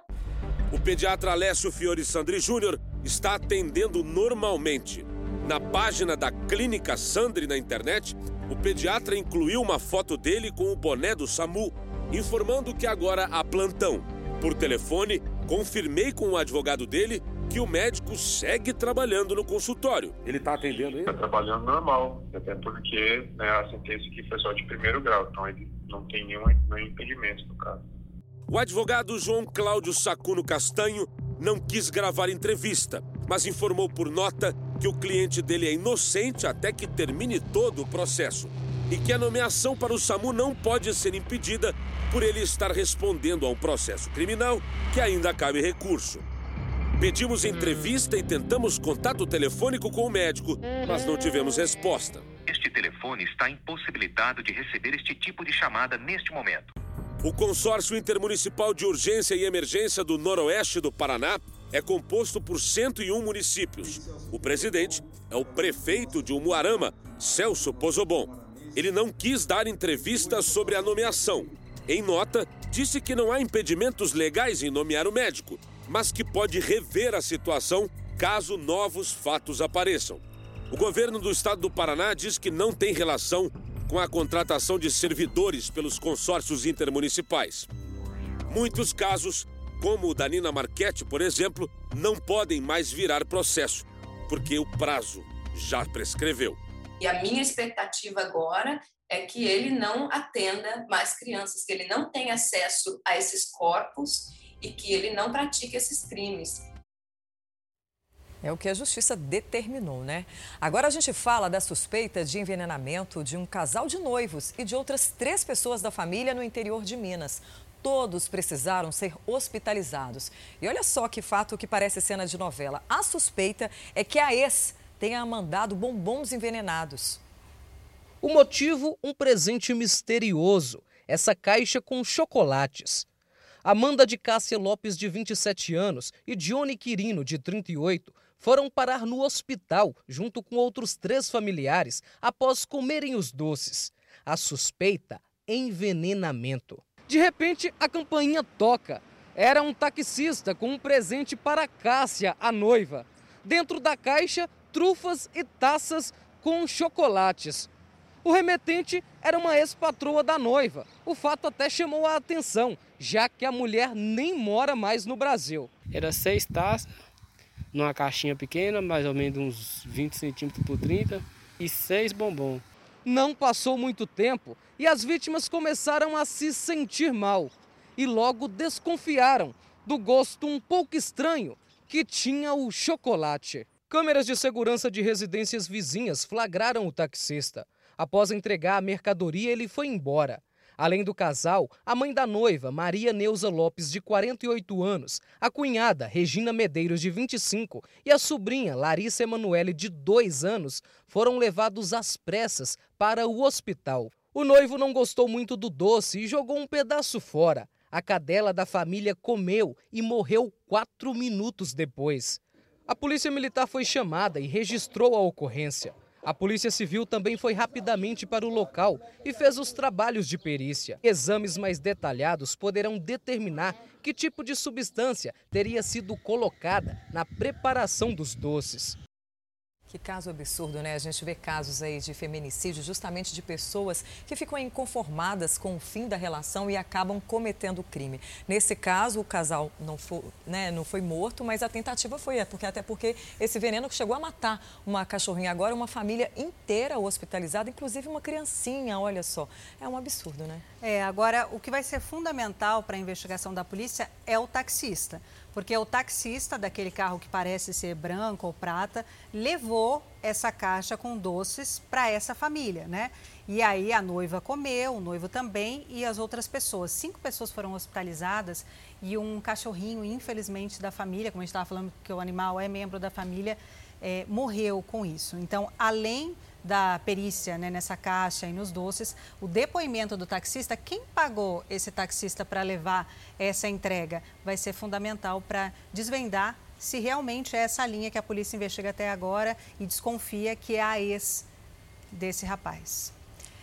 E agora voltamos a falar sobre um assunto, né, um assalto que terminou em morte, aliás, em duas mortes, a morte de um homem de 44 anos e também de uma adolescente. Eles foram mortos no litoral de São Paulo. A mãe e a irmã dessa jovem também foram baleados, ou seja, quatro pessoas baleadas e duas perderam a vida. Segundo a Polícia Militar, os criminosos saíram da zona sul de São Paulo e foram para o litoral de São Paulo cometer esse assalto. Voltamos a falar novamente com a nossa repórter, a Lorena Coutinho, que tem todos os detalhes. A Lorena está desde sete e meia da manhã lá em Itanhaém, no litoral de São Paulo, colhendo informações, falando com a família, falando com a polícia.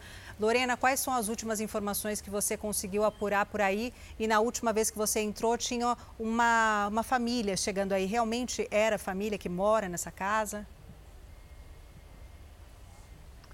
Pois é, nós estamos aqui, como você bem disse, desde as sete, sete e meia da manhã, em frente à casa onde aconteceu esse assalto, onde quatro pessoas foram feitas reféns e que esses criminosos, pelo menos cinco criminosos, que vieram aqui com o objetivo mesmo de roubar e, se necessário, atirar e matar.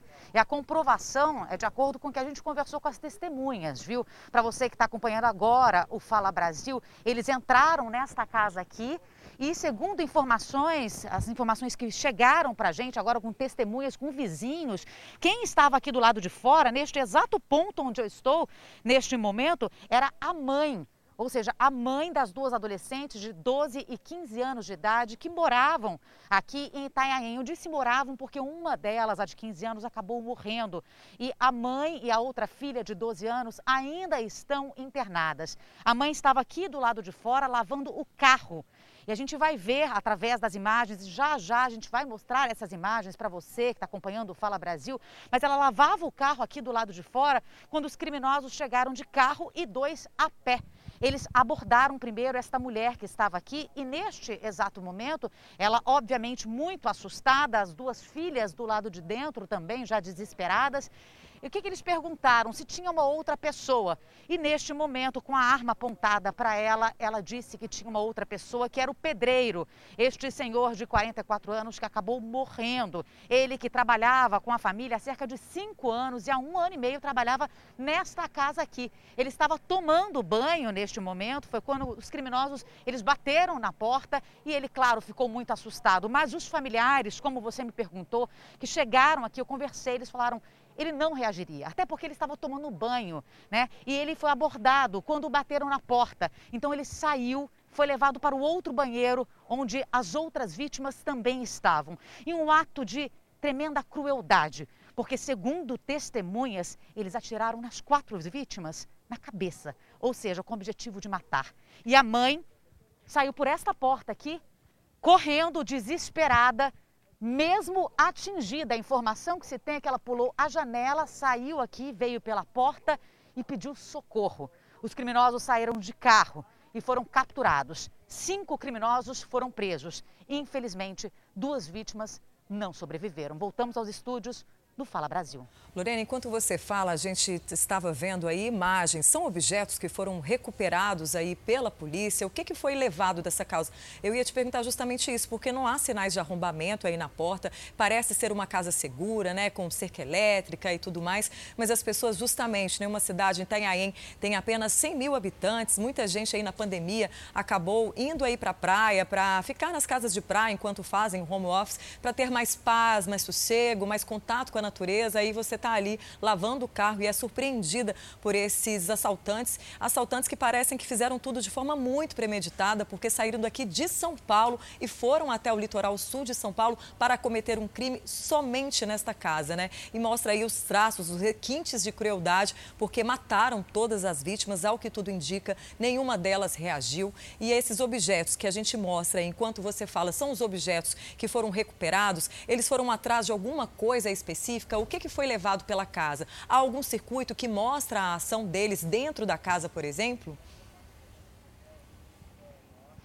Eu vou mostrar aqui um detalhe para você que acompanha o Fala Brasil. Primeiro as casas. Olha só as casas. São casas boas aqui de Itanhaém, no litoral sul de São Paulo.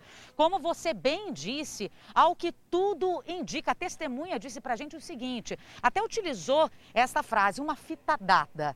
Ou seja, alguém que teria falado e o crime foi encomendado segundo testemunhas, ou seja, premeditado nos mínimos detalhes. Essas imagens que vocês veem dos objetos, sim, foram levados da casa. A informação que se tem dos vizinhos é que eles entraram, queriam dinheiro e também joias. Ela acabou entregando o que tinha de joias, de objetos, e eles queriam também levar alguma coisa de aparelho eletrônico, mas não conseguiram levar, justamente porque aconteceu tudo, eles acabaram atirando. E a informação que chega para a gente é que eles queriam atirar mais. A gente ainda vai dar uma entrevista de uma pessoa que diz que eles teriam dito o seguinte: você ainda está viva para a mãe. E ele quis atirar, mas não tinha mais bala. Ou seja, felizmente ela conseguiu sobreviver. Mas um ato de tremenda, uma atrocidade, né? Ou seja, uma família que foi realmente destruída e todos aqui estão simplesmente desesperados, amedrontados, apavorados, porque realmente é o local que até então sempre foi muito seguro. Voltamos aos estúdios do Fala Brasil. Lorena, a gente continua com você porque é um caso que aconteceu da noite, né, de sexta para sábado. São as informações que estão chegando, né? Então a gente dá prioridade para as novas informações, por isso que a nossa repórter está lá em loco, na frente da casa. É, em Itanhaém, a primeira informação, Lorena, é que era um condomínio né, de casas de luxo, mas pelo que parece não é um condomínio, né? É um bairro e são casas na rua mesmo. E até agora a polícia prendeu quatro suspeitos e um menor de idade. A polícia já ouviu esses homens? Existe a possibilidade de outros homens estarem envolvidos? Esses quatro presos e o menor de idade estavam aí pela região de Itanhaém ou já tinham retornado para São Paulo? A polícia não descarta a participação de outras pessoas. Pelo menos cinco estariam envolvidas. E olha só como é que foi realmente algum crime premeditado. Eles já tinham até, eles já tinham ido para uma pousada, ou seja, reservaram tudo. Ou seja, foi um ato pensado que saíram lá da zona sul de São Paulo, Garajaú, e vieram para cá, para Itanhaém, litoral sul de São Paulo, para entrar nesta casa. A informação, segundo os vizinhos, essa informação a gente vai trazendo para que a gente possa unir as peças desse quebra-cabeças. Então, os, segundo os vizinhos, esta casa aqui era bastante movimentada nos finais de semana. Inclusive, a garotinha de 12 anos de idade estava brincando aqui na rua no final de semana anterior, se divertindo. E eles faziam muitas festas aqui. Não se sabe se era alguém conhecido e por isso, nesse momento, ela pode ter gritado, enfim, reconhecido e ele acabou atirando. O certo é o seguinte: eu vou até mostrar essa movimentação, eu faço questão, porque eu recebi a informação agora que o celular de uma das vítimas, tá? De uma das adolescentes foi encontrado numa rua muito perto daqui. Este senhor, ele veio trazer o celular ele pediu para que alguém da família né, recebesse, mas este celular pode trazer informações importantes. E a gente vai trazer também todas essas informações para você que acompanha o Fala Brasil. Só a nossa equipe aqui da Record está aqui cobrindo nesta cobertura, claro, muito difícil, de mais um caso de assalto e, infelizmente, com quatro vítimas. E duas não resistiram e morreram. Lorena, e a Voltamos gente mostra É, a gente mostra agora esta foto aí do, é, que a gente conseguiu agora, que é deste pedreiro, né? Este homem que acabou morrendo aí, ele que trabalhava com essa família havia cinco anos. A primeira informação que chegava era de que ele teria reagido a esse assalto e por isso os assaltantes atiraram nele, mas não. O que chega agora é que ele estava ali tomando banho e justamente para não atrapalhar ali a ação dos criminosos, acabou sendo assassinado, assim como a adolescente, né, de 15 anos. Lorena, é claro, né, que a gente vê na vizinhança várias casas que poderiam ser facilmente alvo aí desses bandidos, como foi essa casa aí. A sensação, claro, é de insegurança. A gente está aí no fim de semana em que muitas pessoas descem para a praia, né? Vão ali aproveitar o fim de semana nessas casas. Você conversou com algum vizinho? Eles ouviram esses tiros? Como é que eles reagiram quando escutaram aí esse tiroteio? Porque você mesma disse, eles descarregaram a arma, né? Atiraram na mãe, atiraram nas duas crianças, uma criança e uma adolescente, atiraram no pedreiro e só não mataram a mãe e mais pessoas ali porque eles realmente ficaram sem bala. Então, eu imagino assim que as pessoas acordaram né, com, com esse tiroteio. Muitas pessoas desistiram de passar o fim de semana aí. Como é que está o policiamento na região depois desse assalto? Assim que a gente chegou, tinha uma viatura que já passou no local, a família foi para a delegacia agora, viu, Patrícia? E respondendo à sua pergunta, tem muitas casas aqui do lado e todas são uma do ladinho da outra. Ou seja, não tem como não escutar. Aquela família, eu estou fazendo questão de mostrar porque eles vão falar com a gente ainda, eles fazem questão de conversar com a gente. Eles foram só alguns dos muitos que ouviram aqui, dos vizinhos que ouviram o estampido, né? Na verdade, foi uma sequência de tiros. Eles não sabem nem precisar. Eu perguntei quantos tiros. Eles falaram, Lorena, não sei precisar quantos tiros. Seis, sete tiros. Foram muitos tiros. Eles ouviram sim. E, aliás, tem uma das mulheres que a gente vai entrevistar ainda e vamos dar aqui no Fala Brasil, vamos fazer uma reportagem especial. Ela diz o seguinte, que ela veio para cá e ela chegou no exato momento que a mãe ela saiu correndo, desesperada. Imagina, e aí eu peço para que você se coloque na situação, imagina uma mãe com duas filhas já feridas, um pedreiro que trabalha com você há anos dentro da sua casa, já ali morto, e você saindo, mesmo com um tiro na cabeça, saindo, pulou a janela e depois ainda abriu a porta e pediu socorro aqui no meio da rua. O circuito de segurança que nós vamos mostrar uma pessoa que passa aqui de bicicleta, ela pede socorro desesperada. Ela pede para que pare e ela estava com ferimento na cabeça, mesmo assim resistiu e ela ainda pedia para que a filha que estava ali no chão, para que ninguém tocasse, só tocasse o resgate.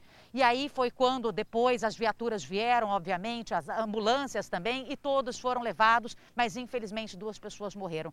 Já já a gente volta com novas informações aqui no Fala Brasil. Voltamos aos estúdios. E criminosos em uma moto de luxo roubada fizeram um verdadeiro arrastão pela zona sul de São Paulo. A polícia prendeu dois criminosos. Pelo menos sete pessoas foram até a delegacia reconhecer esses bandidos. Um roubo com luxo e estilo. Essa moto era usada pelos assaltantes para cometer crimes na zona sul de São Paulo. Por ser uma motocicleta de grande porte e devido ao horário que eles realizam o, o, o roubo, é muito difícil para a viatura de quatro rodas poder acompanhar, né, devido ao trânsito. Nela estavam dois criminosos que fizeram um verdadeiro arrastão. Atacaram dez pessoas e roubaram celulares e relógios. Só que os assaltantes queriam mais. Com a ajuda de mais dois ladrões, em outra moto, tentaram levar esta motocicleta de luxo. O condutor aí da motocicleta fez até uma prática que a gente não indica, né? Quando ele foi, viu que estava cercado aí pelos indivíduos, mesmo por se tratar de uma motocicleta de maior porte, é, se evadiu aí dos mesmos. O arrastão acontecia aqui nesta avenida. Depois de mais um ataque, os criminosos se depararam com uma viatura da Polícia Militar se assustaram e tentaram fugir. Houve uma perseguição de cerca de 10 minutos, até que um dos assaltantes perdeu o controle da moto e caiu na rua. Dos quatro assaltantes, dois foram presos e outros dois conseguiram fugir. Os objetos roubados foram devolvidos às vítimas. Enquanto a polícia registrava o caso, na mesma região, um segundo arrastão de camisa florida e fingindo estar armado, Eduardo Santos, de 19 anos, conseguiu fazer duas vítimas. Uma delas, que teve o celular roubado, correu atrás do criminoso. Eu saí correndo atrás dele, porque depois de um tempo eu percebi que ele não estava armado. E como tinha muita, algum comércio ali, tinha muita gente na rua, não muita, mas acabei gritando, pedindo ajuda. E algumas pessoas que estavam trabalhando ali acabaram correndo atrás dele. A polícia, que tinha sido avisada dos roubos, também estava na cola de Eduardo e chegou bem na hora que ele era cercado pelas pessoas na rua. Ele, que até então não tinha passagem pela polícia, agora foi preso por roubo. E a nossa repórter Priscila Doroche tem as informações ao vivo para a gente. Priscila, um bom dia para você. Parece que esses ladrões fizeram mais vítimas além das que a gente viu na reportagem? É isso, Talita. Fizeram sim. A polícia informou que sete pessoas, sete vítimas, reconheceram os bandidos, mas eles acreditam que este arrastão ele tenha sido bem maior e agora outras vítimas procurem a polícia. Os agentes fazem buscas pelos dois criminosos que conseguiram fugir e essa moto de luxo utilizada pelos bandidos, ela foi roubada há pelo menos dois meses, Talita. É, a gente vê que muitas motos, a gente já mostrou aí a polícia falando, né, que é difícil perseguir esse tipo de assaltante, justamente porque essas motos, elas vão de 0 a 200 km por hora muito rápido, então facilmente eles fogem aí da polícia. É, é, Priscila, a polícia falou alguma coisa sobre modelos, tipos, para a gente dar um alerta aqui agora para as pessoas. Porque antigamente, eu ando de moto, por exemplo, havia modelos que eram assim mais visados pelos é, assaltantes. Agora parece que qualquer moto fica na mira deles, né? É isso, Patrícia. Esse modelo utilizado é um modelo BMW. A polícia disse que foi um caso específico deste roubo, porque normalmente não são esses tipos de motos que são utilizadas nestes assaltos. E é por isso, então, que a investigação continua e eles acreditam que esse arrastão tenha sido, sim, maior e que exista um número maior de pessoas que devem procurar a polícia agora com essa divulgação. Patrícia. Obrigada, Priscila, pelas informações. Eles usam motos, como você disse, né, Patrícia, para ir rapidamente, sempre com o garupa para agilizar a ação deles, mas hoje em dia é muito complicado, né? Eles roubam de moto, eles jogam pedra nessa avenida ali, que é uma avenida importante na zona oeste de São Paulo, perto da USP, né, da universidade, para que justamente o carro pare, porque tem uma pedra, e aí o carro parou, eles assaltam. Isso também acontece com muita frequência. Jogam pedra no vidro, para o motorista ver que o vidro quebrou, aí eles param. Então, cada hora eles usam uma modalidade diferente para cometer arrastão nas grandes cidades, não só em São Paulo. É, e no caso de moto, muitas pessoas elas não fazem seguros, mas colocam aqueles rastreadores, né? Então, mesmo que o piloto não reaja ao assalto, entregue a moto, às vezes eles acabam matando o piloto para que ele não acione o rastreamento e assim eles possam fugir rapidamente, né? E às vezes essas motos nem são revendidas, viu? Elas são usadas para dar aquelas voltinhas, o rolezinho nesses, nessas comunidades mais carentes. É um absurdo, né? É, o problema é que eles matam hoje em dia por nada, infelizmente. Os corpos das três crianças mortas em um incêndio provocado pelo próprio pai em Minas Gerais vão ser enterrados daqui a pouco. Vamos até a cidade de Esmeraldas com a repórter Ellen Oliveira. Ellen, que história chocante, né? Que idade tinham essas crianças? Muito chocante, muita comoção aqui, principalmente entre os moradores da cidade, onde a maioria se conhece, né? Cidade pequena. Olha, os três corpos vão ser enterrados daqui a pouco, aqui no cemitério da cidade, de onde a gente mostra essas imagens ao vivo agora. São três crianças, né? Sendo uma menina de 5 anos, um bebê de dois meses e a mais velha, de 15 anos.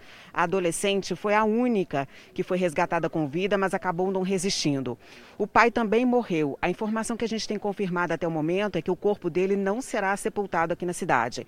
Ele teria provocado um incêndio que destruiu a casa onde a família estava. O incêndio proposital teria sido motivado porque ele não aceitava o fim do relacionamento com a mãe das crianças.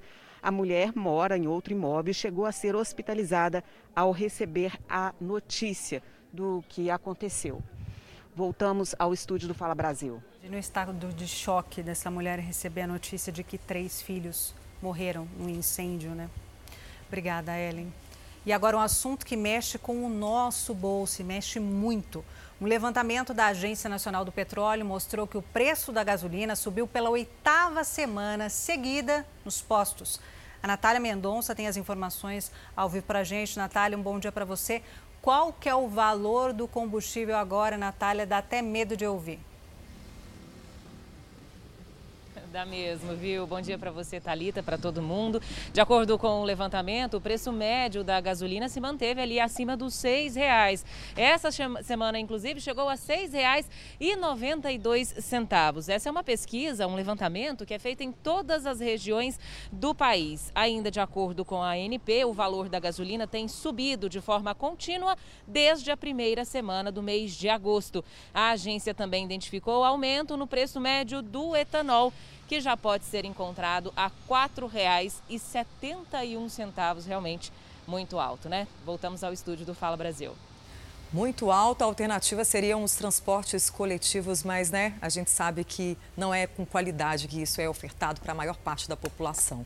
Bom, agora vamos dar aquela respirada esquecer que a gasolina está alta, porque você pode viajar sem sair de casa, porque a gente volta a falar sobre o tempo. Vamos falar em boa parte de São Paulo, porque caiu, gente, um pé d'água agora, um pé d'água, que ela já tinha anunciado mais cedo, que ia chover um pouquinho mais tarde, antecipou, olha só, foi pega de surpresa, teve que colocar a capa de chuva. Priscila, agora parou, mas tem mais pancada por aí, conta pra gente.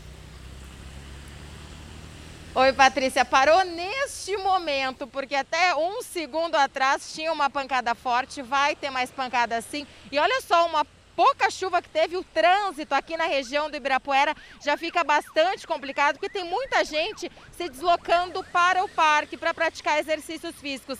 Mas a boa notícia é que essa pancada de chuva, essa chuva que caiu agora há pouco, ela vai ajudar para o calor chegar. Como você que gosta de calor, né? Agora os termômetros marcam 20 graus, as máximas devem chegar aos 26 ainda neste sábado, mas existe a previsão de mais pancadas. No domingo, a máxima deve alcançar os 29 graus. Mas olha, Patrícia, quem está saindo de casa, assiste o Fala Brasil até o finalzinho e sai depois, porque ainda tem aquela previsão de pancada ao longo da manhã. Então fica com a gente até o meio-dia, curte nessa né, chuvinha em casa e depois aí sim pode sair para a rua para aproveitar o final de semana, porque agora ó, o trânsito está bem complicado aqui, então não é uma boa hora para sair de casa. Voltamos ao estúdio do Fala Brasil. Dado o recado, pega aquele cafezinho, aquele chazinho, aproveita que por enquanto ainda está friozinho em São Paulo, assiste aqui, fica bem informado com a gente, viaja de graça, porque a gente acabou de mostrar que a gasolina está muito cara, fica quietinho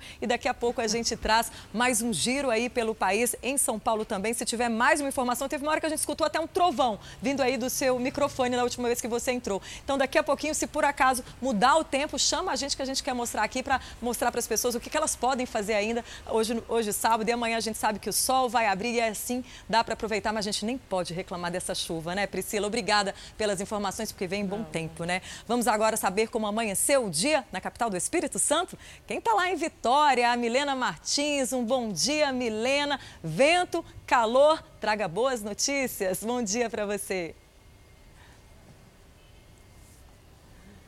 Vento, calor. Bom dia para você que acompanha o Fala Brasil, para essa bancada maravilhosa que a gente acompanha aí. Todos os sábados a gente traz essa previsão do tempo. Vamos falar aqui do Espírito Santo, a capital.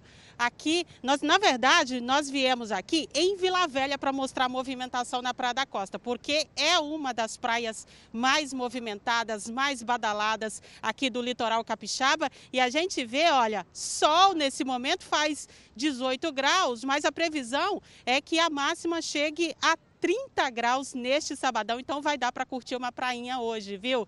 A gente vê muita gente praticando atividade física na areia, olha só, praticando, fazendo futebol, jogando futebol. A gente viu também muita gente fazendo atividade física aqui pelo calçadão da Praia da Costa, aproveitando que o clima, por enquanto, está mais fresquinho, 18 graus, mas deve esquentar mais tarde. E a previsão ah, para este domingo é de praia também, viu? A gente vai ter previsão de máxima de 31 graus aqui no Espírito Santo e aqui principalmente no litoral capixaba.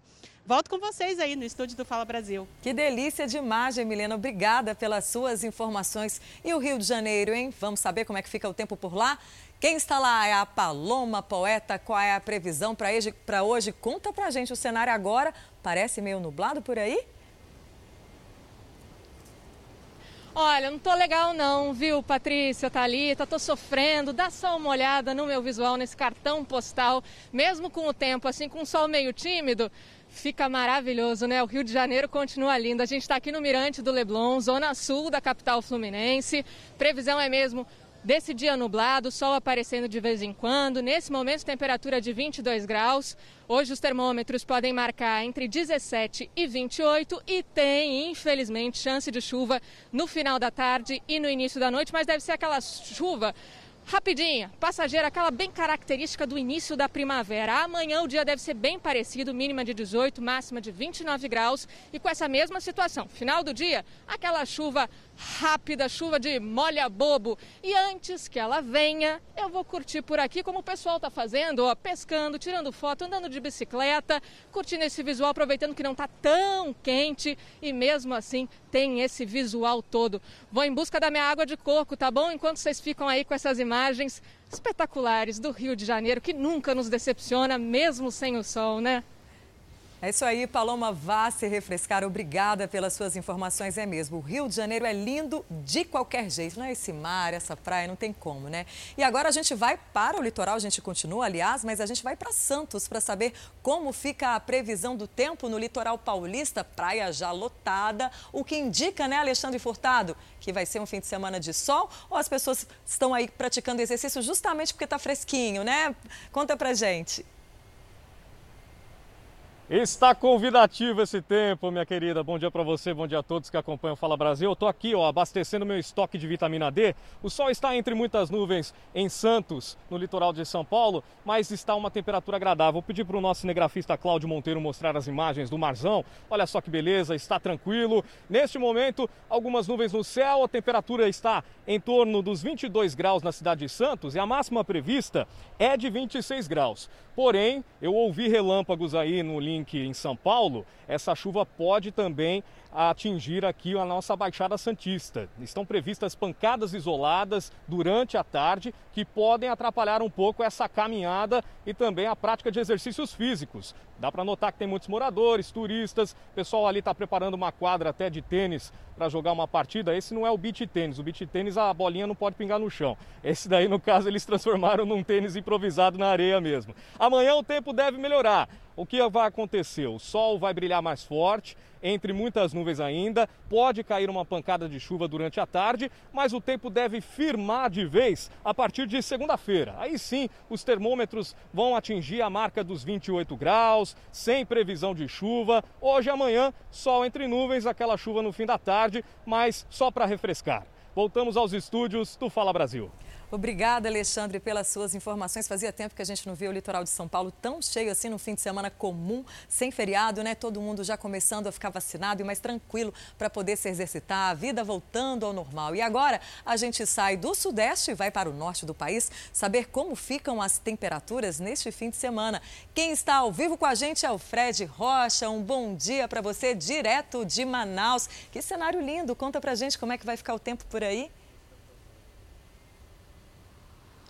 Muito bom dia, bom dia a todos. Olha, antes de falar do tempo, eu estou aqui no meio da ponte sobre o Rio Negro, que tem 3,5 km de extensão, damos 2 km para chegar até aqui, para que tivéssemos esta visão privilegiada, as margens do Rio Negro, a capital amazonense, a zona oeste de Manaus, com mais de 2 milhões de habitantes. O sol, que é uma companhia bem frequente dos amazonenses, hoje está demorando um pouquinho mais para sair, o céu meio cinzento, e daqui também a gente tem essa visão da imensidão do Rio Negro, o maior reservatório de água doce do mundo os barcos que estão cortando as águas escuras aqui do Rio Negro rumo aos municípios mais longínquos, esperando aí o sol, porque tem muito amazonense está aguardando realmente o sol aparecer para que essas pessoas possam passar aqui pela ponte sobre o Rio Negro. Esta ponte divide a capital dos municípios da região metropolitana. A gente sabe que aqui tem o período da cheia e da vazante, saímos de uma cheia histórica. A vazante está aí nesse período, conforme o nível da água vai baixando, os balneários vão sendo mais visitados pelas famílias porque as praias vão surgindo. É a expectativa então do Amazonense é poder conferir um pouco mais esses balneários, depende do sol aparecer, viu? De volta aos estúdios do Fala. Obrigada, Fred, pelas suas informações. E para você que está chegando agora ao Fala Brasil, edição de sábado, 10 e 22 pelo horário de Brasília, seja muito bem-vindo. Vamos juntos até o meio-dia, viu? E você que mora em São Paulo já deve ter reparado que as torneiras agora estão com menos pressão, né? principalmente à noite. A falta de água levou a Companhia de Saneamento Básico do Estado a fazer uma redução, né, Patrícia? Por isso essa chuva é muito bem-vinda para a gente, muito. né, Thalita? O sistema de reservatórios, que atende 21 milhões de pessoas na região metropolitana da capital paulista, está com menos de 40% da capacidade. Esse nível, Thalita, é considerado crítico. Todos os dias, no fim da tarde, a rotina se repete. Hora de separar os baldes para garantir a água das próximas horas. Se não for assim.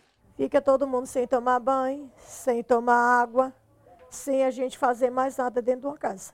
A dona Elisete mora com mais seis pessoas, entre elas duas crianças, nessa casa aqui na Zona Sul da capital paulista. Há um mês, esse é um dos bairros que vem sofrendo com a falta de água nas torneiras, principalmente na parte da noite. E o motivo é a redução do abastecimento de água, que já é uma consequência da crise hídrica. Hoje, o sistema de reservatórios, que atende 21 milhões de pessoas só na região metropolitana, está em alerta, com menos de 40% da capacidade. E em resposta aos baixos índices de chuva, a Sabesp, Companhia de Saneamento Básico do Estado de São Paulo, aumentou em duas horas o período que mantém reduzida a pressão nos dutos que abastecem a capital e a região metropolitana.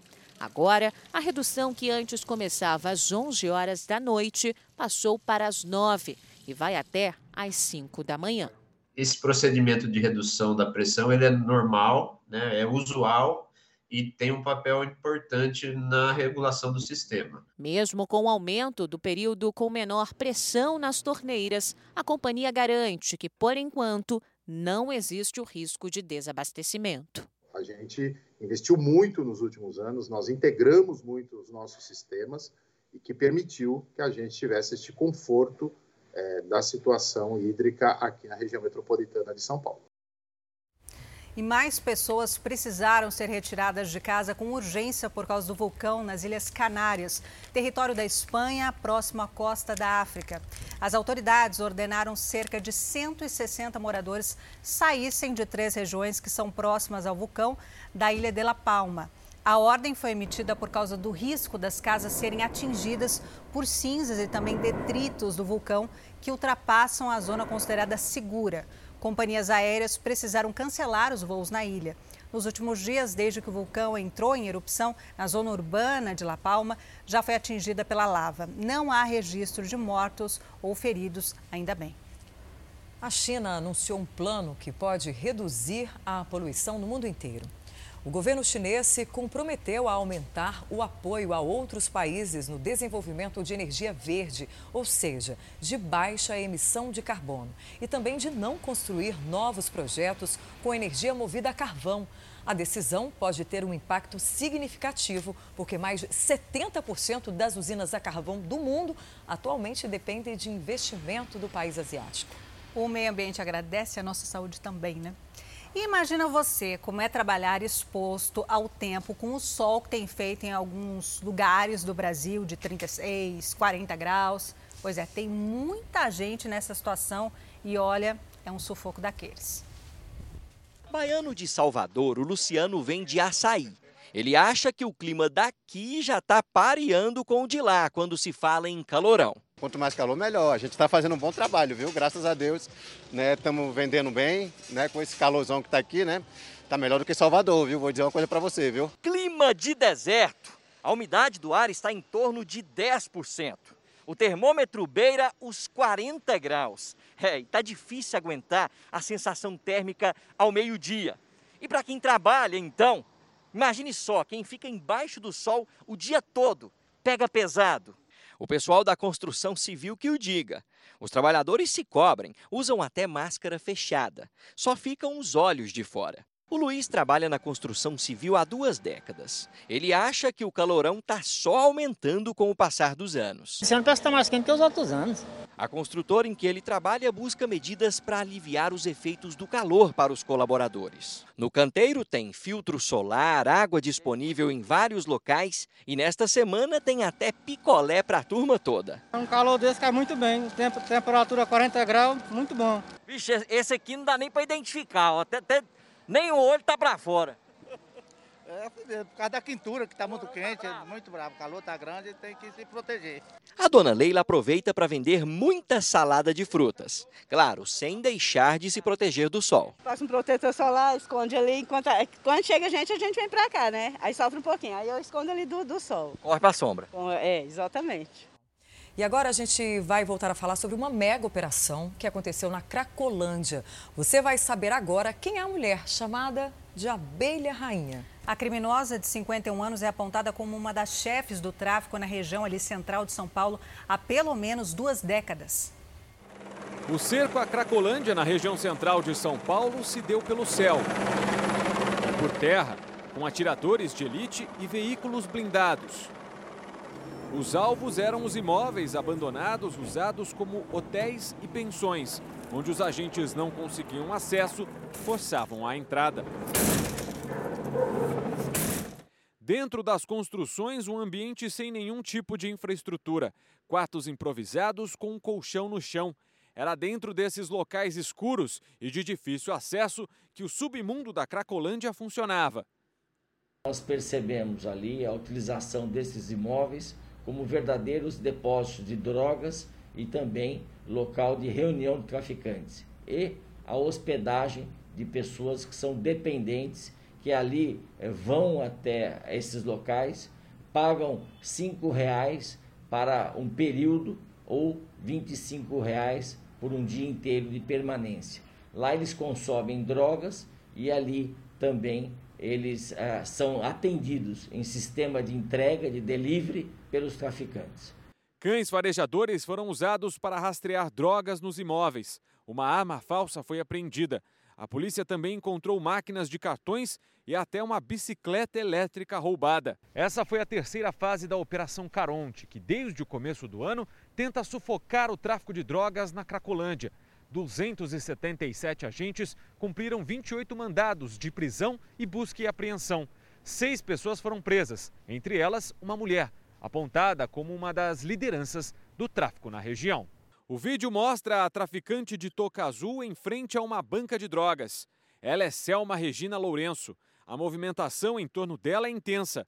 Um usuário chega com moedas e tenta negociar com a criminosa a compra de crack. Enquanto isso, um homem de mochila se aproxima. Ele olha a mercadoria. Depois, tira uma nota do bolso para comprar o entorpecente. Selma é conhecida na Cracolândia como a abelha rainha.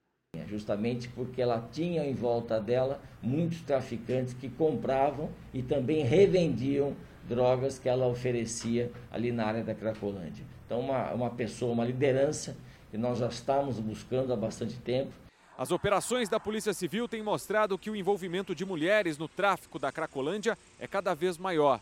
O caso mais emblemático é o de Lohane Bauer, de apenas 19 anos, conhecida como a Gatinha da Cracolândia. Ao investigar os chefões do tráfico no local, a polícia descobriu que a blogueira era uma das principais distribuidoras de drogas na capital paulista e lucrava cerca de 6 mil reais por dia. Daniela é mais uma dessa lista. Ela foi recrutada pelo traficante apelidado de Fuzil, que tinha como prática atrair mulheres para tentar enganar a polícia. Daniele do Fuzil, como ficou conhecida, também acabou atrás das grades ao ser flagrada com diversas drogas. Porto Alegre tem hoje o clássico Grenal, mas antes os torcedores poderão se vacinar contra a Covid. O repórter Tiago Zaredini acompanha de perto essa iniciativa, né, Tiago? Um bom dia para você novamente. Como é que vai funcionar esse esquema de vacinação? Tá falhando o retorno. Não tá me ouvindo? Tá muito barulhento aí, Tiago? Conta pra gente. Esse Grenal que deixa os torcedores eufóricos, né? Oi, mais uma vez, bom dia.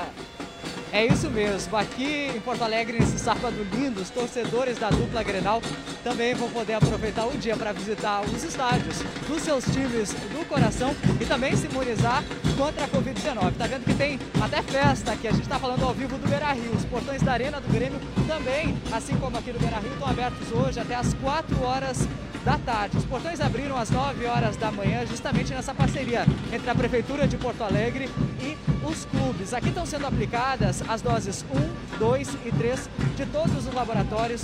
Podem se imunizar pessoas que têm 12 anos ou mais. Voltamos ao estúdio do Fala Brasil.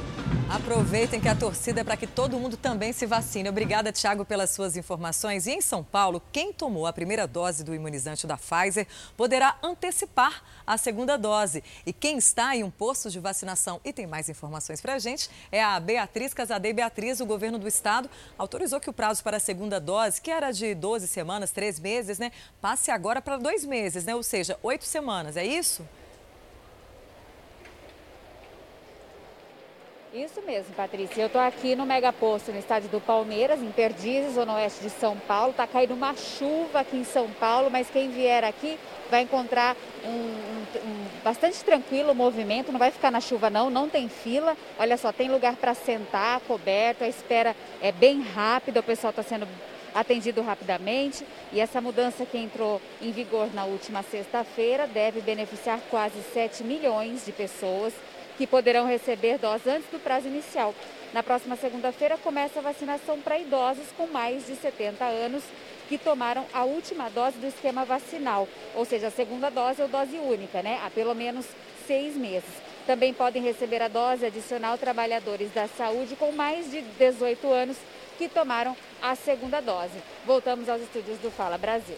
Obrigada, Beatriz, pelas suas informações. E olha, em outubro, a Agência Nacional de Energia Elétrica vai continuar cobrando a bandeira vermelha 2 para os beneficiários da tarifa social. A Vanessa Lima tem os detalhes direto de Brasília ao vivo para a gente. Qual é a diferença entre, entre essa tarifa e a cobrada dos outros consumidores? Bom dia. Só lembrando que o governo federal está cobrando taxas adicionais de todos os consumidores e em agosto anunciou a bandeira tarifária crise hídrica, que deve se estender até abril do ano que vem. Por esta bandeira é cobrado um adicional de R$ 14,20 a cada 100 kWh consumidos, com exceção de Roraima e de áreas remotas. Já para os beneficiários da chamada tarifa social, permanece a bandeira vermelha patamar 2, com uma cobrança adicional de R$ 9,49 a cada 100 kWh consumido.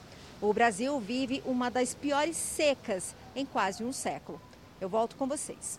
E que está pesando no bolso, ou seja, de todo mundo, né, Talita? É verdade. Obrigada, viu, Vanessa, pelas suas informações.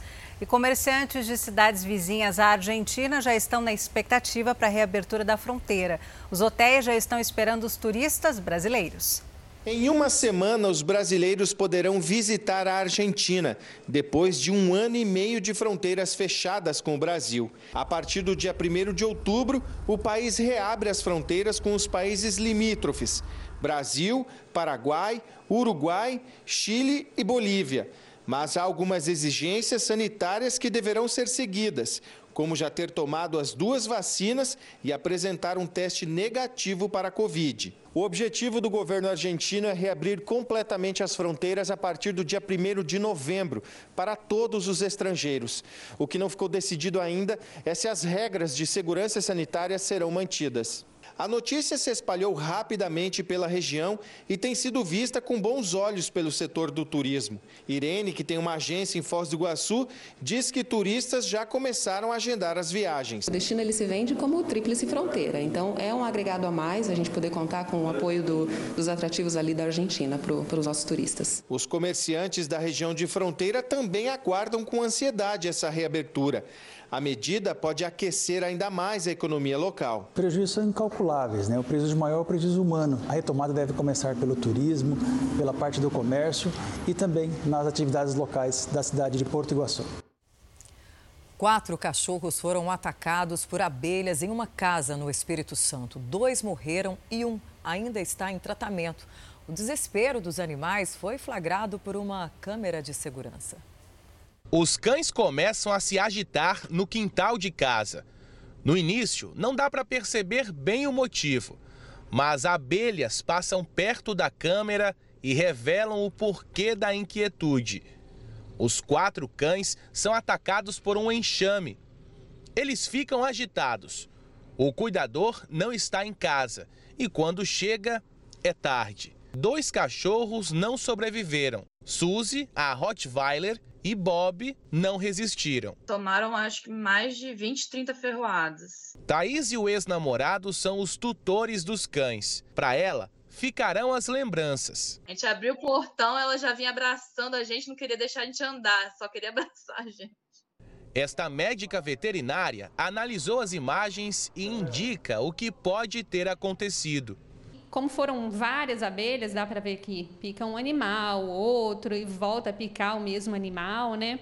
As consequências são mais sérias. Pode causar um choque anafilático e pode causar uma lesão muito séria nos rins também. O Centro de Zoonoses de Guarapari fez uma vistoria, mas não conseguiu identificar de onde as abelhas surgiram. Ataques de abelhas em ambientes urbanos não são comuns, mas quando o território é ameaçado, elas defendem a colmeia.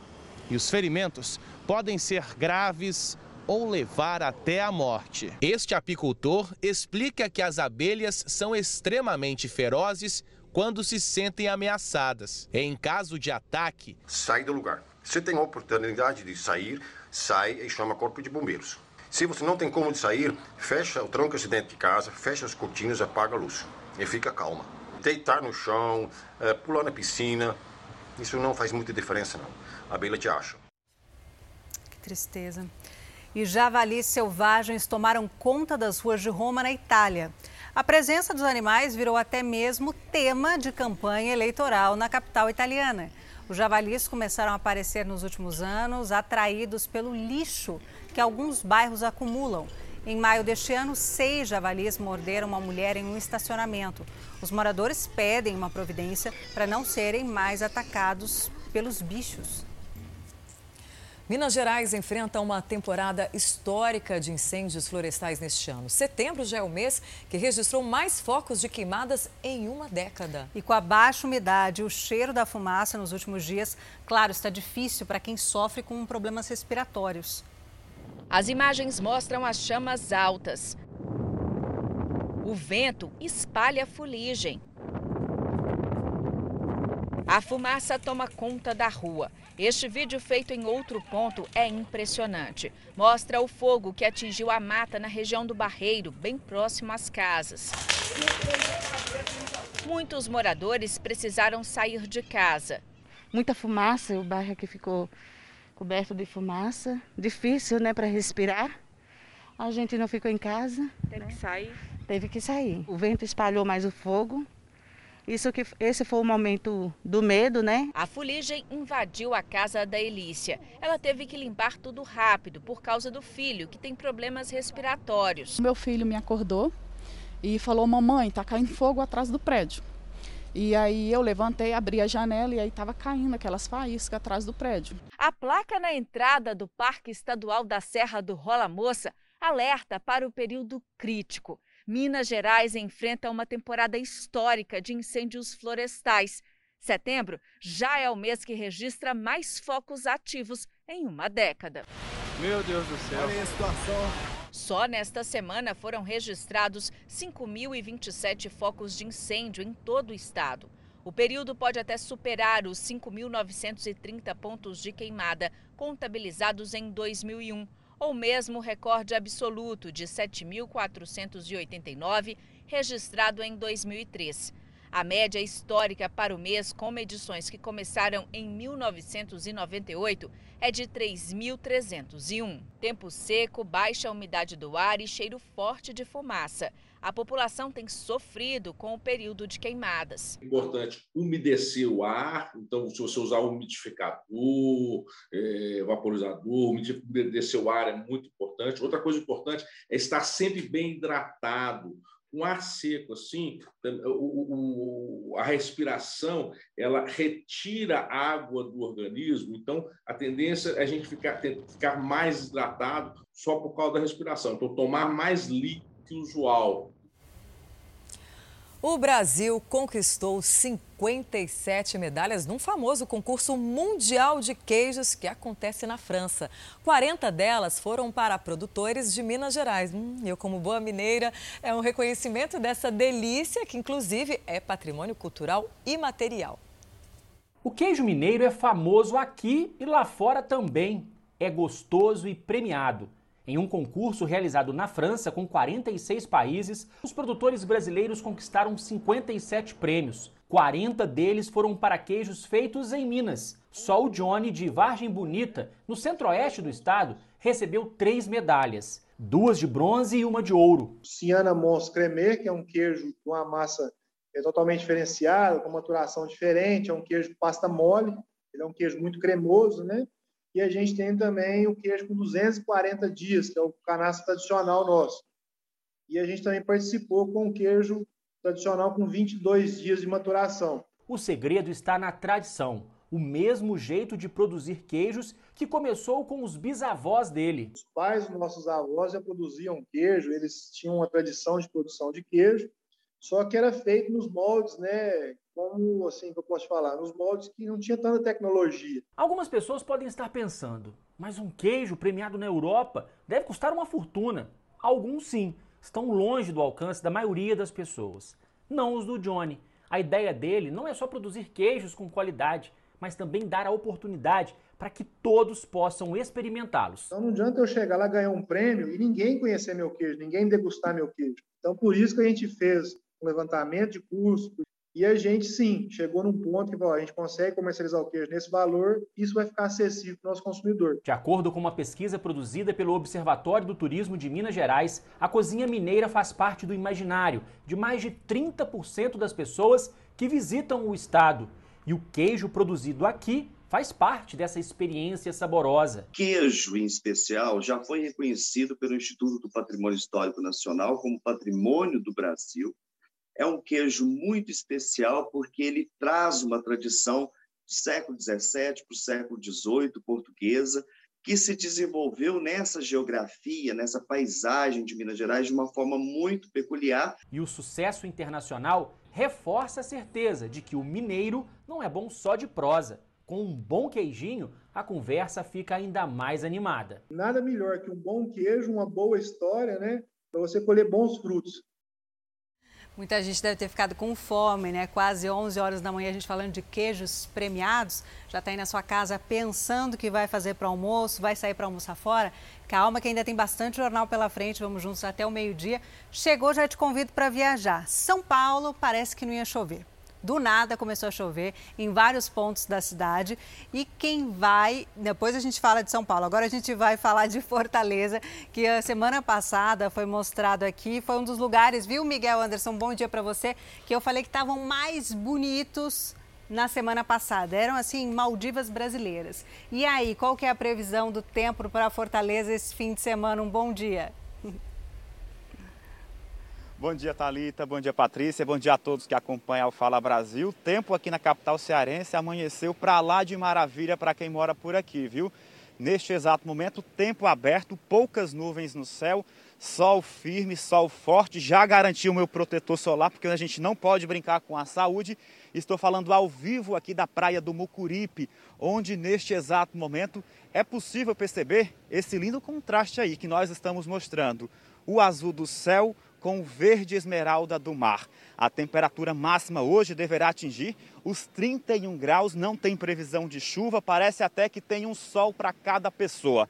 Essa é a melhor forma de explicar o calor que está fazendo aqui na capital cearense. Para amanhã, domingo, vai ter muita gente de folga e como eu conheço meu povo, não vai dar outra coisa a não ser praia, até porque não vai ter previsão de chuva. A temperatura mínima deverá de ser de 26 graus e a máxima deverá ultrapassar os 30 graus. Mas acontece que a sensação térmica vai ficar para lá dos 35 graus. Para quem vai estar de folga, vai ser bom demais, porque não vai dar outra coisa a não ser praia. Nada de chuva durante este final de semana aqui na capital cearense. Voltamos aos estúdios do Fala Brasil. E coisa boa! Ceará, Fortaleza bonita, sem previsão de chuva. E eu gostei da definição que você falou, Miguel. O azul com o verde esmeralda é lindo demais, viu? Aproveite o seu fim de semana aí entre plantão e folgas, tá bom? tchau, tchau. Obrigada. E agora vamos para Brasília, mais uma vez, de Brasília, com Vanessa Lima. Van, um bom dia para você. E aí, essa chuva que está caindo na capital federal deve amenizar a secura, e que é daquela secura pesada, né, nos últimos dias que aconteceu aí no Centro-Oeste? Bom dia, Talita. Deve sim, viu? Já amenizou, para falar a verdade, porque o que a gente passou ao longo dessa semana com secura e temperatura altíssima não foi nada fácil, viu? Até durante uma das minhas entradas ao vivo foi difícil respirar, foi difícil falar. E ontem veio essa chuva, hoje de manhã também já choveu aqui onde nós estamos para amenizar essa secura e deixar a nossa respiração bem mais agradável, viu?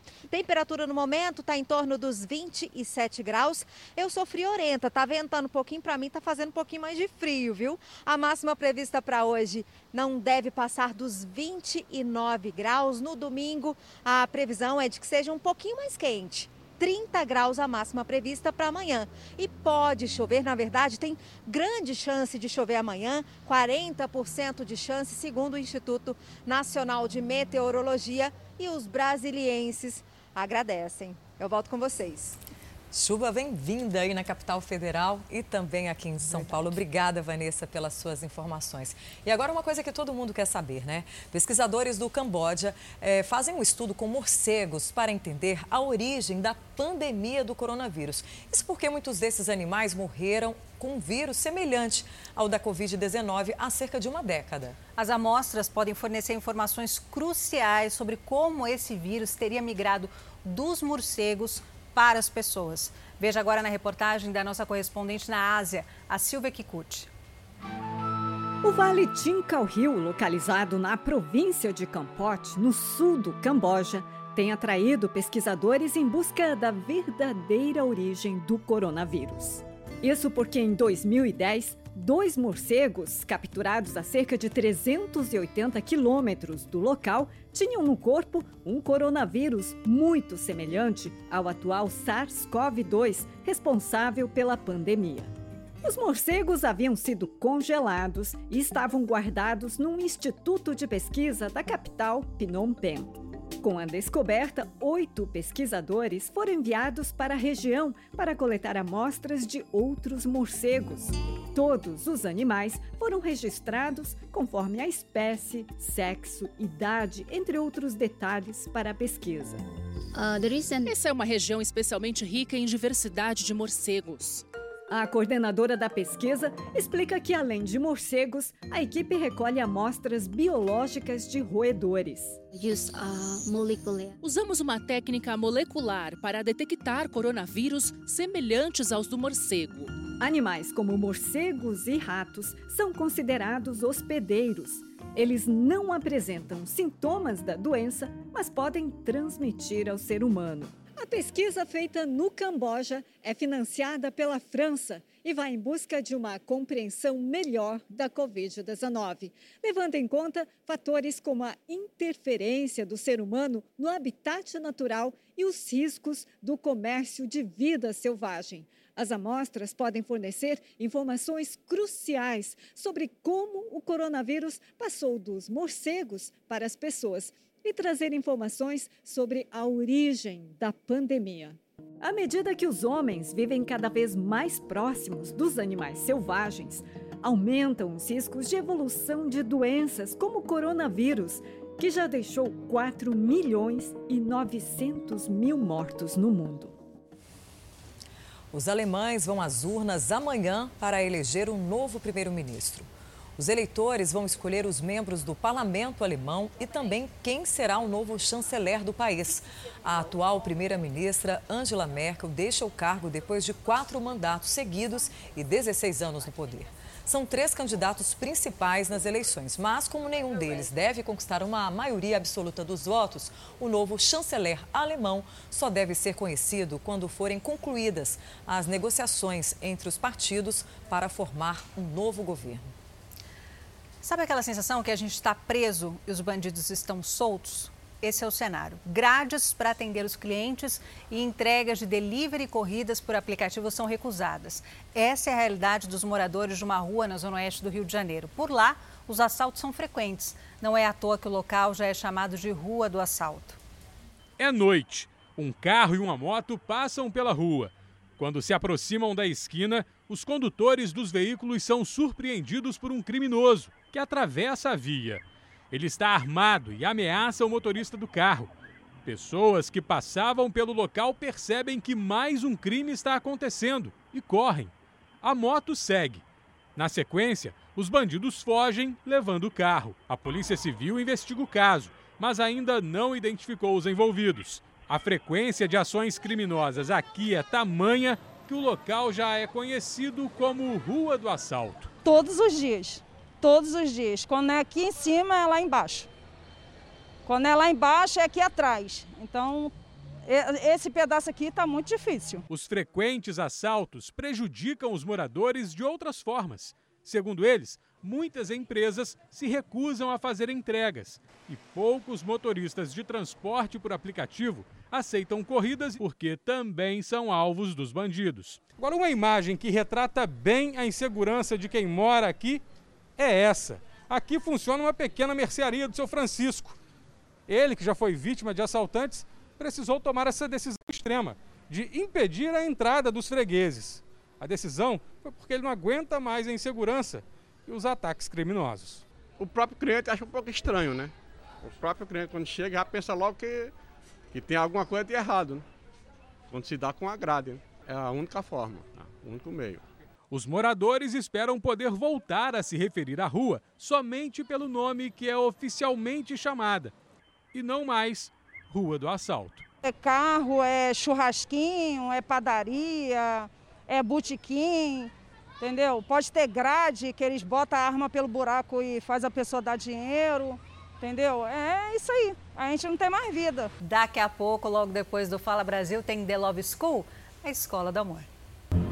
Decepção Sentimento que faz muitas pessoas fugirem dos relacionamentos e ficarem sem energia para trabalhar no amor. Daqui a pouco, não perca. Se você quiser mudar isso, comece a valorizar, ser mais paciente, dar atenção. Nossos professores ensinam como recuperar a energia e voltar a se relacionar. Muita gente está precisando de educação amorosa. Na Escola do Amor. E vai ser inaugurado no final do mês um museu dedicado aos filmes mais clássicos de Hollywood. Clássicos do cinema mundial.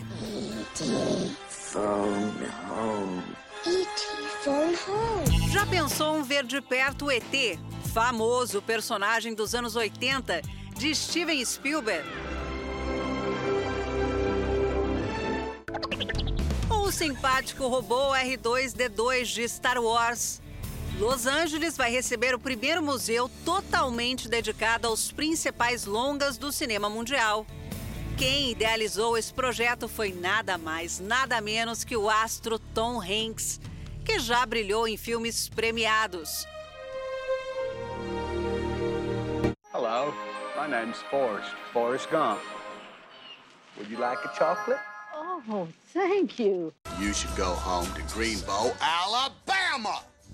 A réplica do Exterminador do Futuro está ali e promete assustar e surpreender os visitantes. Go now! São várias as atrações. Quem quiser conferir, anota aí na agenda. A inauguração vai ser no dia 30 de setembro. Hasta la vista, baby. E agora a notícia da madrugada: um homem matou cinco pessoas da própria família. Os crimes aconteceram no interior do Rio Grande do Norte. Nós vamos para lá falar ao vivo com a nossa, com a nossa repórter, a Roberta Trindade, que tem mais informações. Roberto, um bom dia para você. Quem são essas vítimas? Oi, bom dia para você e para todo mundo.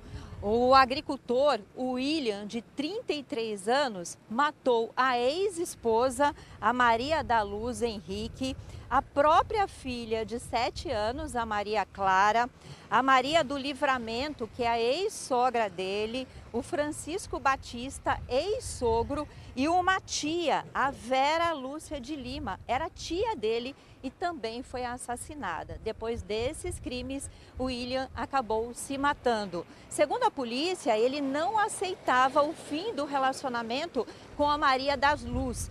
A separação tinha acontecido em fevereiro. E de lá para cá ela não queria mais voltar para ele por causa das agressões verbais e físicas. Bom, há cerca de um mês, a Maria da Luz procurou a polícia e acabou recebendo a medida protetiva, mas não adiantou de nada. Ela e a família acabaram sendo assassinados. Eu volto com vocês aí no estúdio do Fala Brasil. Um padre italiano foi preso acusado de desviar dinheiro da igreja para organizar festas com drogas e até orgias. O padre italiano, identificado como Francesco Spagnese, tem 40 anos. Ele é suspeito de roubar cerca de 200 mil euros, o equivalente a 620 mil reais, de uma igreja na cidade de Prato, na região da Toscana. Segundo as autoridades italianas, Ipagnese admitiu que pedia o dinheiro para trabalhos de caridade, mas usava para comprar cocaína e uma substância conhecida como droga do estupro. Além das orgias, as festas promovidas pelo padre eram regadas a drogas e ele manteve relações sem proteção com várias pessoas, apesar de saber que era soro positivo. Francesco foi identificado após a prisão de um traficante com quem tinha envolvimento. Atualmente, o padre está em prisão domiciliar. As investigações continuam. Boa notícia. O Fala Brasil conversou com um garçom que devolveu 240 mil reais deixados por um cliente. Isso foi em uma churrascaria no interior de Sergipe. O caso ganhou as ruas e está todo mundo comentando, viu? Só depois de 40 minutos, quando foi limpar a mesa, é que o Antônio Norberto, que é o garçom, viu a bolsa desse cliente. E olha, o cliente é dono de uma distribuidora de bebidas e estava indo para o banco. O garçom acabou ganhando, viu, uma gorjeta bem generosa.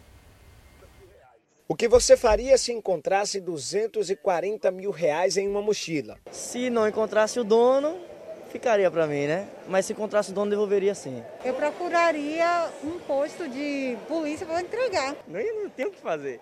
Se tivesse alguma identificação, correria atrás. Mas se não tivesse, ia ser perigoso para mim ficar no local com aquele dinheiro todo na mão, né?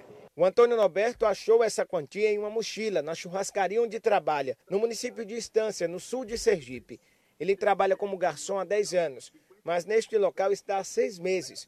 Para ele foi difícil acreditar que estava diante de tanto dinheiro. O que eu vi toda a repercussão foi o seguinte: foi um simples é, garçom encontrar uma copia dessa e ter a honestidade de repassar para todos. O garçom não pensou duas vezes. Mostrou a quantia ao patrão, que tratou de dar um jeito de localizar o dono.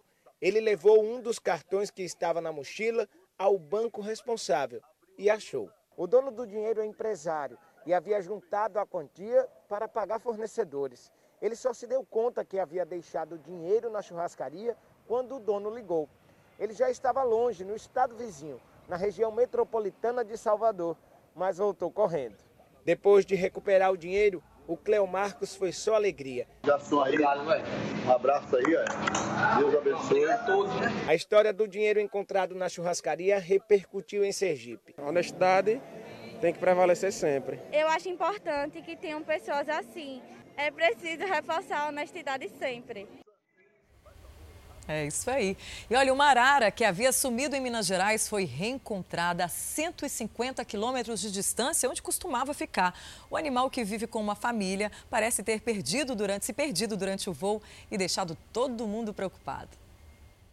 A arara Milena sumiu no feriado do dia 7 de setembro. E embora já tenha saído para passear outras vezes, os moradores temiam que agora ela tivesse sido roubada. Para a felicidade geral do povoado, a arara foi encontrada, bem longe dali, a mais de 150 quilômetros de distância.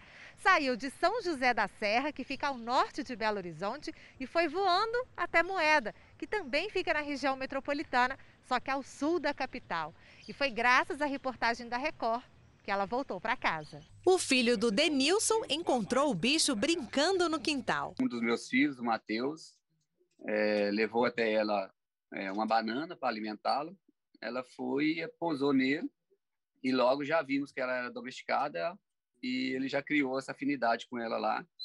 A gente segurou ela lá em casa, porque achando que era de alguém próximo lá, algum criador, e nós vimos a matéria. Logo em seguida, já entrei na, na, na, na, internet, procurando o Facebook da dona Marinaldo. Ele fez questão de levar a Arara pessoalmente. Um carinho enorme com a Arara. Eu vi que ela estava muito bem cuidada, sabe? A Milena é uma arara canindé, também conhecida como arara de barriga amarela. São animais ciumentos, então fica o casal, eles escolhem um casal. Quando ela está fora do bando de arara e está como se fosse assim, né, num, num bando, num grupo de seres humanos, ela vai tentar fazer a mesma coisa. Então ela vai usar, um, vai escolher um ser humano como parceiro, né? E vai ser realmente ciumenta em relação a esse ser humano e os outros seres humanos seriam como se fosse o resto do bando. Agora, moradores e turistas podem desfrutar novamente da companhia simpática da arara, que virou a atração principal de São José da Serra desde que foi solta na região depois de ser reabilitada pelo Ibama. E tá chovendo bastante aqui em São Paulo, até chuva de granizo, dá para acreditar? Voltamos a falar ao vivo com a nossa repórter, a Priscila Dorocho, que tem as informações. Priscila, me conte, choveu granizo por aí? Tá chovendo agora? Choveu sim, Thalita. Aquele resultado dos trovões que a Patrícia falou que ela ouviu pelo microfone lá na região do Ibirapuera, tá aqui, ó. Zona Norte de São Paulo, pedrinhas de granizo.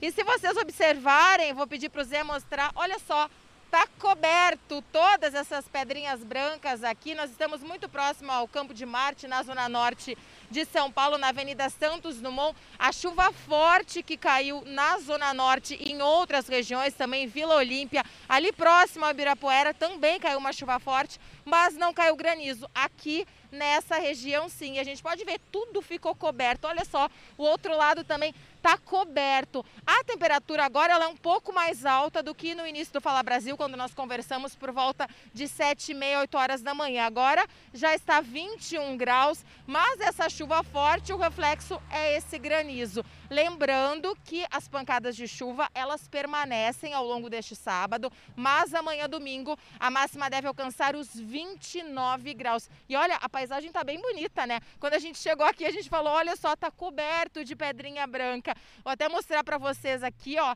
que elas são grandes, ó.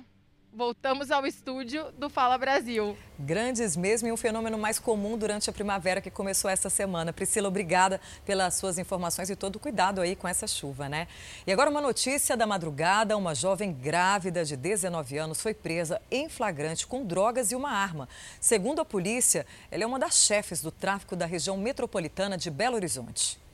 A informação sobre o tráfico no bairro Jardim Teresópolis, em Betim, chegou para a polícia por meio de uma denúncia anônima. Os PMs foram até o primeiro endereço onde a suspeita Nara Kevin Alvarenga Gonçalves, de 19 anos, vivia com os tios.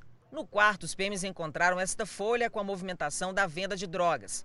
O papel estava escondido nas roupas íntimas da jovem. Ela afirmou que tudo, tudo que estivesse no imóvel seria dela e retirou até de dentro dos seios ali uma, uma folha contendo anotações do tráfico e apresentou aos militares ali até de forma ríspida. Na casa, os militares apreenderam pedras de crack, cocaína, várias porções de maconha e uma balança. Mas faltava ainda checar outros dois barracões, também usados por Nara para guardar mais drogas. Da sacada de casa, ela vigiava os imóveis. Basta que ela chegasse ali na sacada da residência onde ela mora e ali ela tinha plena visão ali dos dois imóveis. Então ali é, ela ia inibir ali a, a invasão por parte de outras pessoas ou qualquer ação ali que trouxesse algum prejuízo para ela, né? Ao todo foram apreendidos 1.803 pinos de cocaína, 54 buchas de maconha, 448 pedras de crack, sacolas com microtubos vazios, dinheiro e até um revólver calibre 32. Segundo a polícia, apesar da idade, a traficante seria uma das líderes da gangue do campo, que controla o tráfico na região.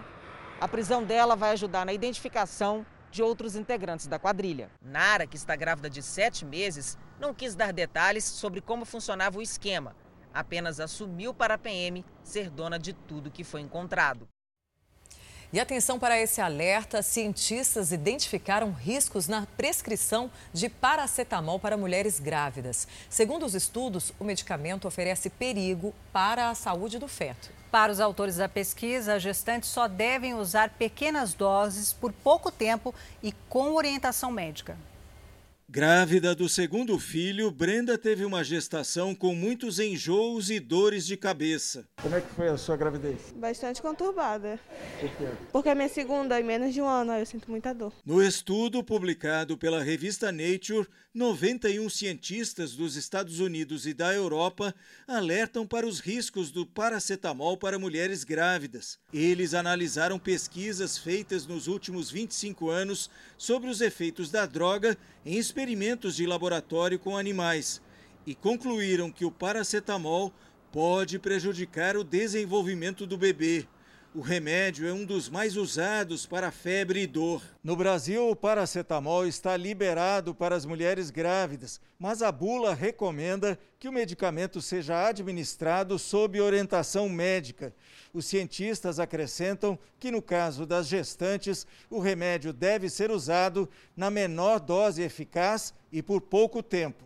Os pesquisadores pediram às agências reguladoras da Europa e dos Estados Unidos que reavaliem as regras de prescrição da droga para grávidas. Mas os próprios cientistas afirmam que ainda são necessários outros estudos para confirmar se existe perigo. E você, hein? É corajoso? Uma passarela de vidro sobre tubarões é a mais nova atração em um aquário, em Balneário Camboriú. A passarela de vidro mal foi inaugurada e já se tornou uma das atrações mais procuradas do Oceanic Aquarium em Balneário Camboriú.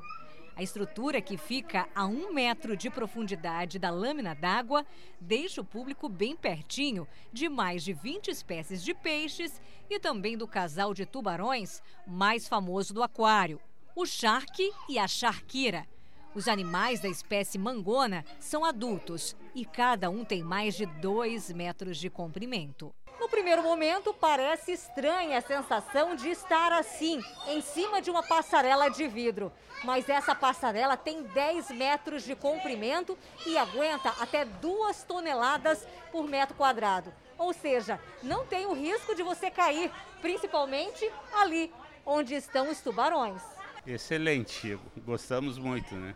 O filho aqui está deslumbrado. Esse aqui é o recinto oceânico, que é o maior que a gente tem aqui no aquário. São mais de 30 espécies de peixes, além das raias, dos tubarões mangona, que são um casal, né? Além da moreia verde também que tem aqui nesse recinto. Então, são quase 40 espécies ao todo. A passarela de vidro conquistou um público bem curioso, as crianças. A Luana até se arriscou em dar os pulos aqui. Eu gostei do aquário, mas não conhecia, era o meu primeiro dia. Foi legal, eu gostei de ver. Não ficou com medo? Mais ou menos. Fiquei meio preocupada só, porque eu achei que eu era cair, né? Fiquei meio preocupada só, gracinha. E o ex-astro da NBA decide fazer um desconto milionário para vender a mansão dele nos Estados Unidos. Shaquille O'Neal, grande nome do Los Angeles Lakers nos anos 2000, está tentando vender a mansão desde 2018. Olha a mansão, tá? Não é um parque não, tá, gente? É a casa dele. Primeiro, o imóvel foi anunciado por um valor equivalente a 123 milhões de reais. A residência, localizada em Orlando, no estado da Flórida, tem 12 quartos, 15 banheiros, uma quadra de basquete coberta, uma garagem para mais de 17 carros e uma piscina com mais de 4 metros de profundidade. Agora, para tentar desencalhar, porque o negócio está encalhado desde 2018, o ex-jogador fez um descontão. Vê se dá aí no seu bolso. A mansão está à venda pelo equivalente a 74 milhões de reais. Shaquille O'Neal quer vender porque mora em outra cidade, tem uma outra casa assim tão pequena e não consegue aproveitar a mansão. Ele podia fazer um hotel, né, Patrícia? Aí todo mundo ia ah, mas não quer ter trabalho, né? Casa. Agora ficou baratinho, né? Fez esse descontinho, é. rapidinho vai vender. Um estudante de engenharia criou uma prótese com blocos de montar para um garoto, gente, de apenas 8 anos que nasceu sem os braços. Isso foi na França. Agora o menino consegue se divertir e brincar. A brincadeira é garantida. Benknur se diverte com seus carrinhos. A prótese criada com blocos de montar é bem simples. A mãe encaixa o equipamento na criança e um cabo ligado à perna prende o acessório ao corpo. Estou? Yes. o projeto foi idealizado por David Aguilar, de 22 anos, um estudante de engenharia que também não tem um dos braços. Ele é fã dos blocos de montar e viu nesta paixão uma oportunidade de ajudar outras pessoas. E olha só, a prótese dele também é feita com as peças.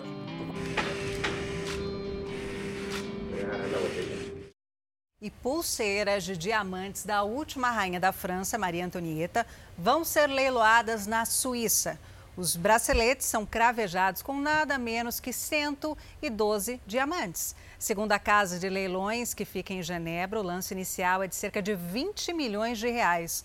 As pulseiras foram usadas poucas vezes pela rainha, que foi morta em 1793, durante os anos da Revolução Francesa. O leilão acontece no mês de novembro. E o Fala Brasil, edição de sábado, fica por aqui. Um ótimo dia para você. Obrigada pela sua audiência. Você fica agora com The Love School. Aproveite bem o seu fim de semana e um excelente dia para você. Tchau, tchau. Tchau, tchau.